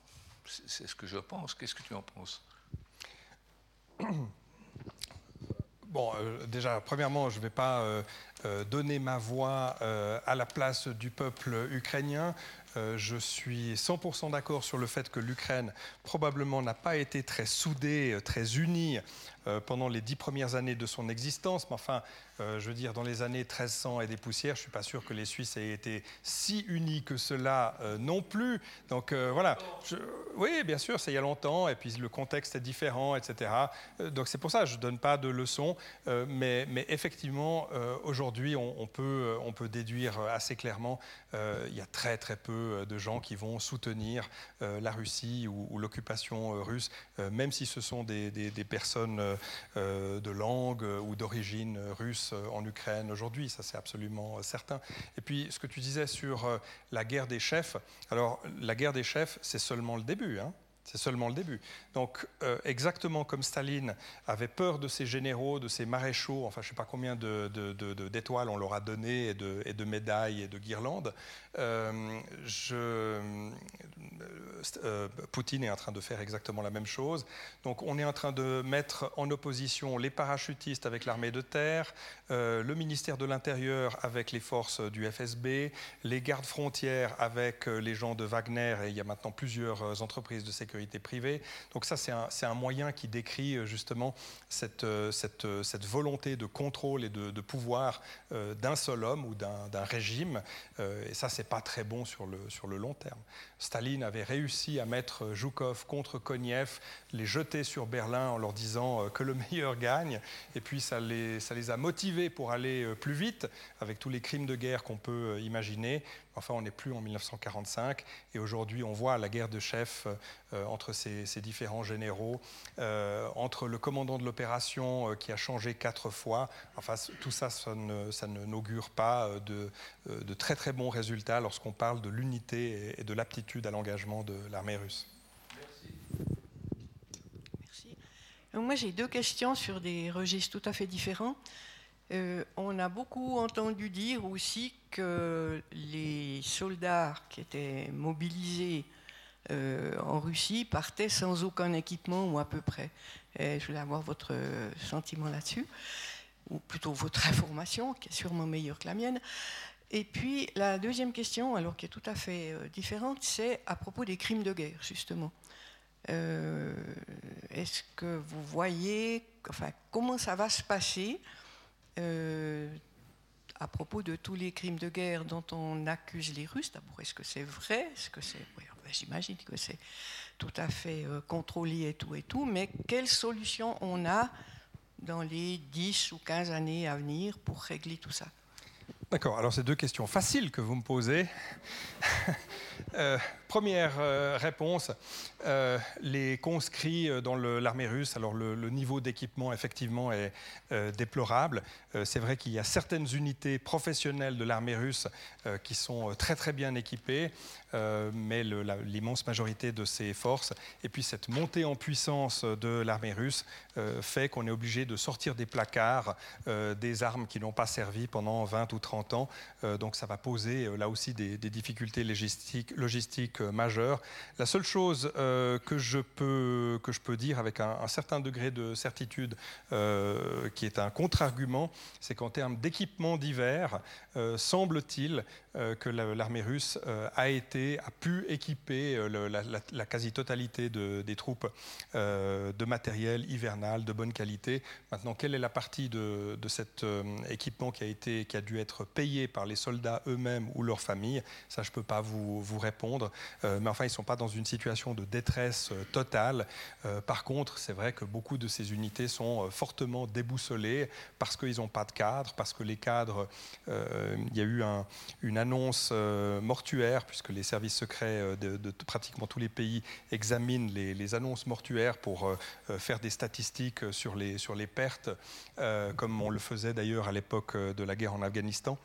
il y a un premier lieutenant, donc un premier lieutenant, c'est quelqu'un qui est euh, très important dans les hiérarchies militaires, mais enfin qui n'est pas tout en haut, qui est un peu au centre, on va dire comme ça, euh, un premier lieutenant qui euh, est décédé et qui, était, qui a été promu à la fonction de commandant de bataillon, qui est normalement un lieutenant-colonel dans l'armée dans russe. Donc vous voyez le, la, la, problématique, le manque de cadres et de personnel expérimenté auquel est confrontée l'armée russe aujourd'hui.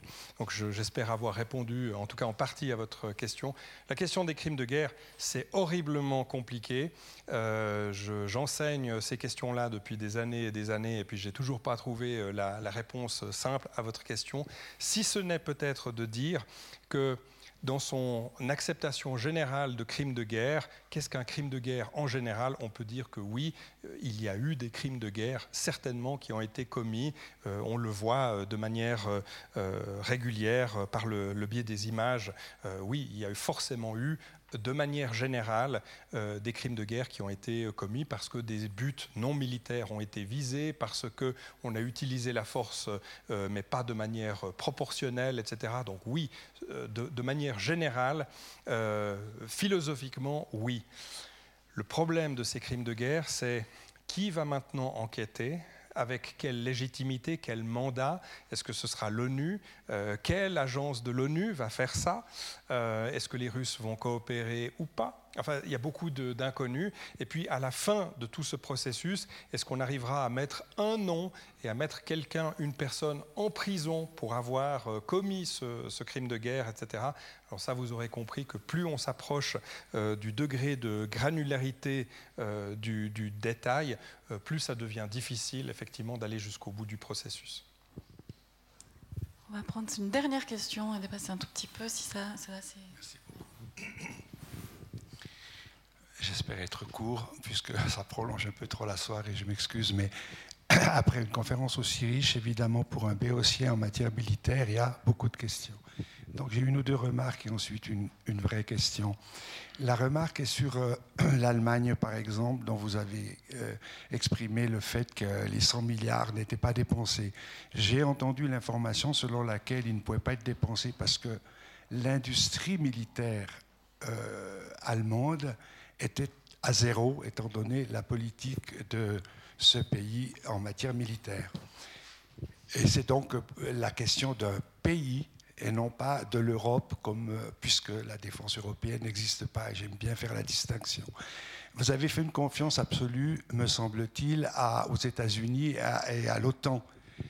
On peut quand même se poser la question de savoir si, malgré la réflexion du, président Macron sur euh, l'état euh, de, l'OTAN, si le fait qu'elle ait été régénérée par cette guerre, est-ce que c'est durable, puisque les élections de l'année prochaine et puis l'orientation manifestement vers l'Asie des États-Unis n'est pas une garantie à long terme? Sur les avions, j'ai entendu quelque chose dont j'aimerais que vous me confirmiez, mais il semble que les avions de part et d'autre, les avions ukrainiens, les avions russes, ne volent plus sur le territoire euh, entre les deux pays. Et il semblerait que ce soit le fait que de, part et d'autre des frontières, on a tant de missiles antiaériens, une sorte de, forêt de missiles qui descendraient euh, les avions et que ça pose de vrais problèmes. Alors, ma question est sur la base de tout ça, et vous avez dit qu'on devait savoir changer quand on a des informations sans évoquer du tout le problème de la neutralité, quelles conséquences ça a pour les choix militaires de notre pays. Bon, je vais prendre vos questions dans l'ordre inverse, si vous me permettez, mais si j'en oublie une, euh, vous me le ferez remarquer. Euh, L'Ukraine a commencé le conflit avec une soixantaine d'avions de combat. Hein, c'est pas beaucoup, euh, vu que c'est quand même un territoire qui fait 1000 km par 900 km, donc c'est un peu plus grand que la Suisse, un tout petit peu, plus grand que la Suisse. Et euh, pour répondre à votre question, je ne sais pas d'où vous, tenez ces informations, mais elles sont tout à fait correctes. Donc, euh, en temps normal, euh, les forces aériennes ukrainiennes ont deux Combat Air Patrol, donc ils exécutent deux missions de patrouille aérienne permanente, 24 heures sur 24, 7 jours sur 7. Et ces appareils, ces deux CAP, ces deux patrouilles, deux fois deux avions, sont ici dans le sud ouest du pays. Et puis, je m'excuse, je suis quand même relativement grand, euh, mais j'arrive pas tout en haut. Euh, il faut imaginer le, coin euh, nord-ouest, donc la frontière avec la Pologne. Donc, effectivement, l'Ukraine utilise de manière très parcimonieuse ses moyens aériens parce qu'ils ne peuvent pas se permettre d'en perdre. Ils ont récupéré des pièces détachées, des appareils qu'on leur a fournis via des circuits d'ailleurs assez intéressants. on pourrait écrire un livre là-dessus on le fera euh, certainement, mais ils n'osent effectivement pas véritablement aller au contact. Euh, cela parce que du côté russe, on ne va pas au contact non plus. Il y a maintenant euh, plusieurs escadrilles qui viennent du, nord de la Russie, qui disposent de radars à longue portée, de missiles à très longue portée, et qui en fait dissuadent les, forces aériennes ukrainiennes, ne serait-ce que de s'approcher du champ de bataille. donc effectivement, on reste à, à, très très grande distance et on se fait peur avec euh, des ondes radar et puis euh, des capacités de, tir à très très longue portée euh, interposées. pour revenir au F-35, eh bien, vous avez évidemment ici une parade à ce type de situation, puisque le F-35 a l'avantage double, d'être furtif, et deux, d'emporter ses armements dans sa soute. donc il, a, il aurait la capacité de s'approcher beaucoup plus près, je ne dis pas qu'il est totalement invisible, mais il pourrait s'approcher beaucoup, plus beaucoup plus près euh, du, champ de bataille. Euh, et c'est pour ça, bien sûr, vous l'aurez compris, que euh, les Ukrainiens demandent désespérément du matériel occidental. Ça fait un an pratiquement qu'ils le demandent. Ils ne recevront pas des avions de la génération du F-35, ils recevront des avions plus anciens, des avions occidentaux qui sont équipés de toute une série de brouilleurs, de systèmes de leurres électromagnétiques, donc qui peuvent, dans une certaine mesure, temporairement, ponctuellement, limiter en fait le, risque euh, face à ces, avions. Donc sur la, question de la situation aérienne, j'espère avoir répondu à votre, à votre question. Euh, vous aviez d'autres questions? Rappelez-les-moi juste très très brièvement. Oui. Alors l'industrie allemande est très performante, euh, je veux dire, personne ne le, nie, euh, mais c'est vrai que la politique de l'armement en Allemagne a été une catastrophe ces 20 dernières années. Alors je ne sais pas par où commencer. Euh, Angela Merkel a voulu consolider, casser un certain nombre de concerns, de, grands groupes industriels, dont Krauss-Maffei-Wegmann, l'industrie qui fabrique le char Léopard. donc on va dire que ça a été une série de politiques manabiles et puis un certain idéalisme politique où on a obligé certaines entreprises à coopérer avec la France dans un cadre euh, européen justement.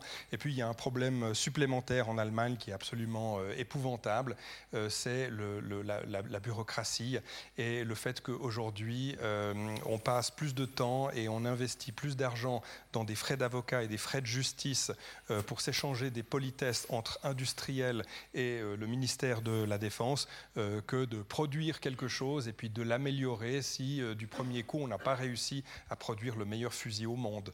Euh, mais enfin voilà, l'armée allemande est dans une situation où aujourd'hui tous les fusils de la Bundeswehr doivent être remplacés parce que ça ne fonctionne pas au bout de quelques, du tir de quelques cartouches. mais voilà, c'est des, des pouilleries juridiques et administratives. voilà, ça n'a rien à voir, si vous voulez, avec, avec la qualité des, des personnes, mais c'est un système qu'il faut revoir euh, de, toute urgence. Et puis vous avez parlé de, euh, l'Europe, effectivement, n'en parlons pas, euh, mais on n'est pas dans une situation très très différente, très, très différente en France, en Belgique ou dans d'autres pays. Hein. les Pays-Bas qui décident en 2010 qu'on abandonne les chars de combat parce que c'est trop cher et puis c'est trop agressif, et puis qui, en fait, sous couvert de négociations pan-européennes avec l'Allemagne, trouvent des accords pour que les, Allemands mettent à disposition des chars pour pas euh, devoir admettre qu'ils se sont trompés. Les Belges qui voulaient pas du F-35 mais qui vont finalement l'acheter quand même parce que leur F-16, euh, bon, dans le contexte actuel, ça fait pas rêver. Euh, je, veux voilà, on peut multiplier comme ça les exemples. Beaucoup d'exemples comme ça. Merci. On va vous applaudir encore une fois.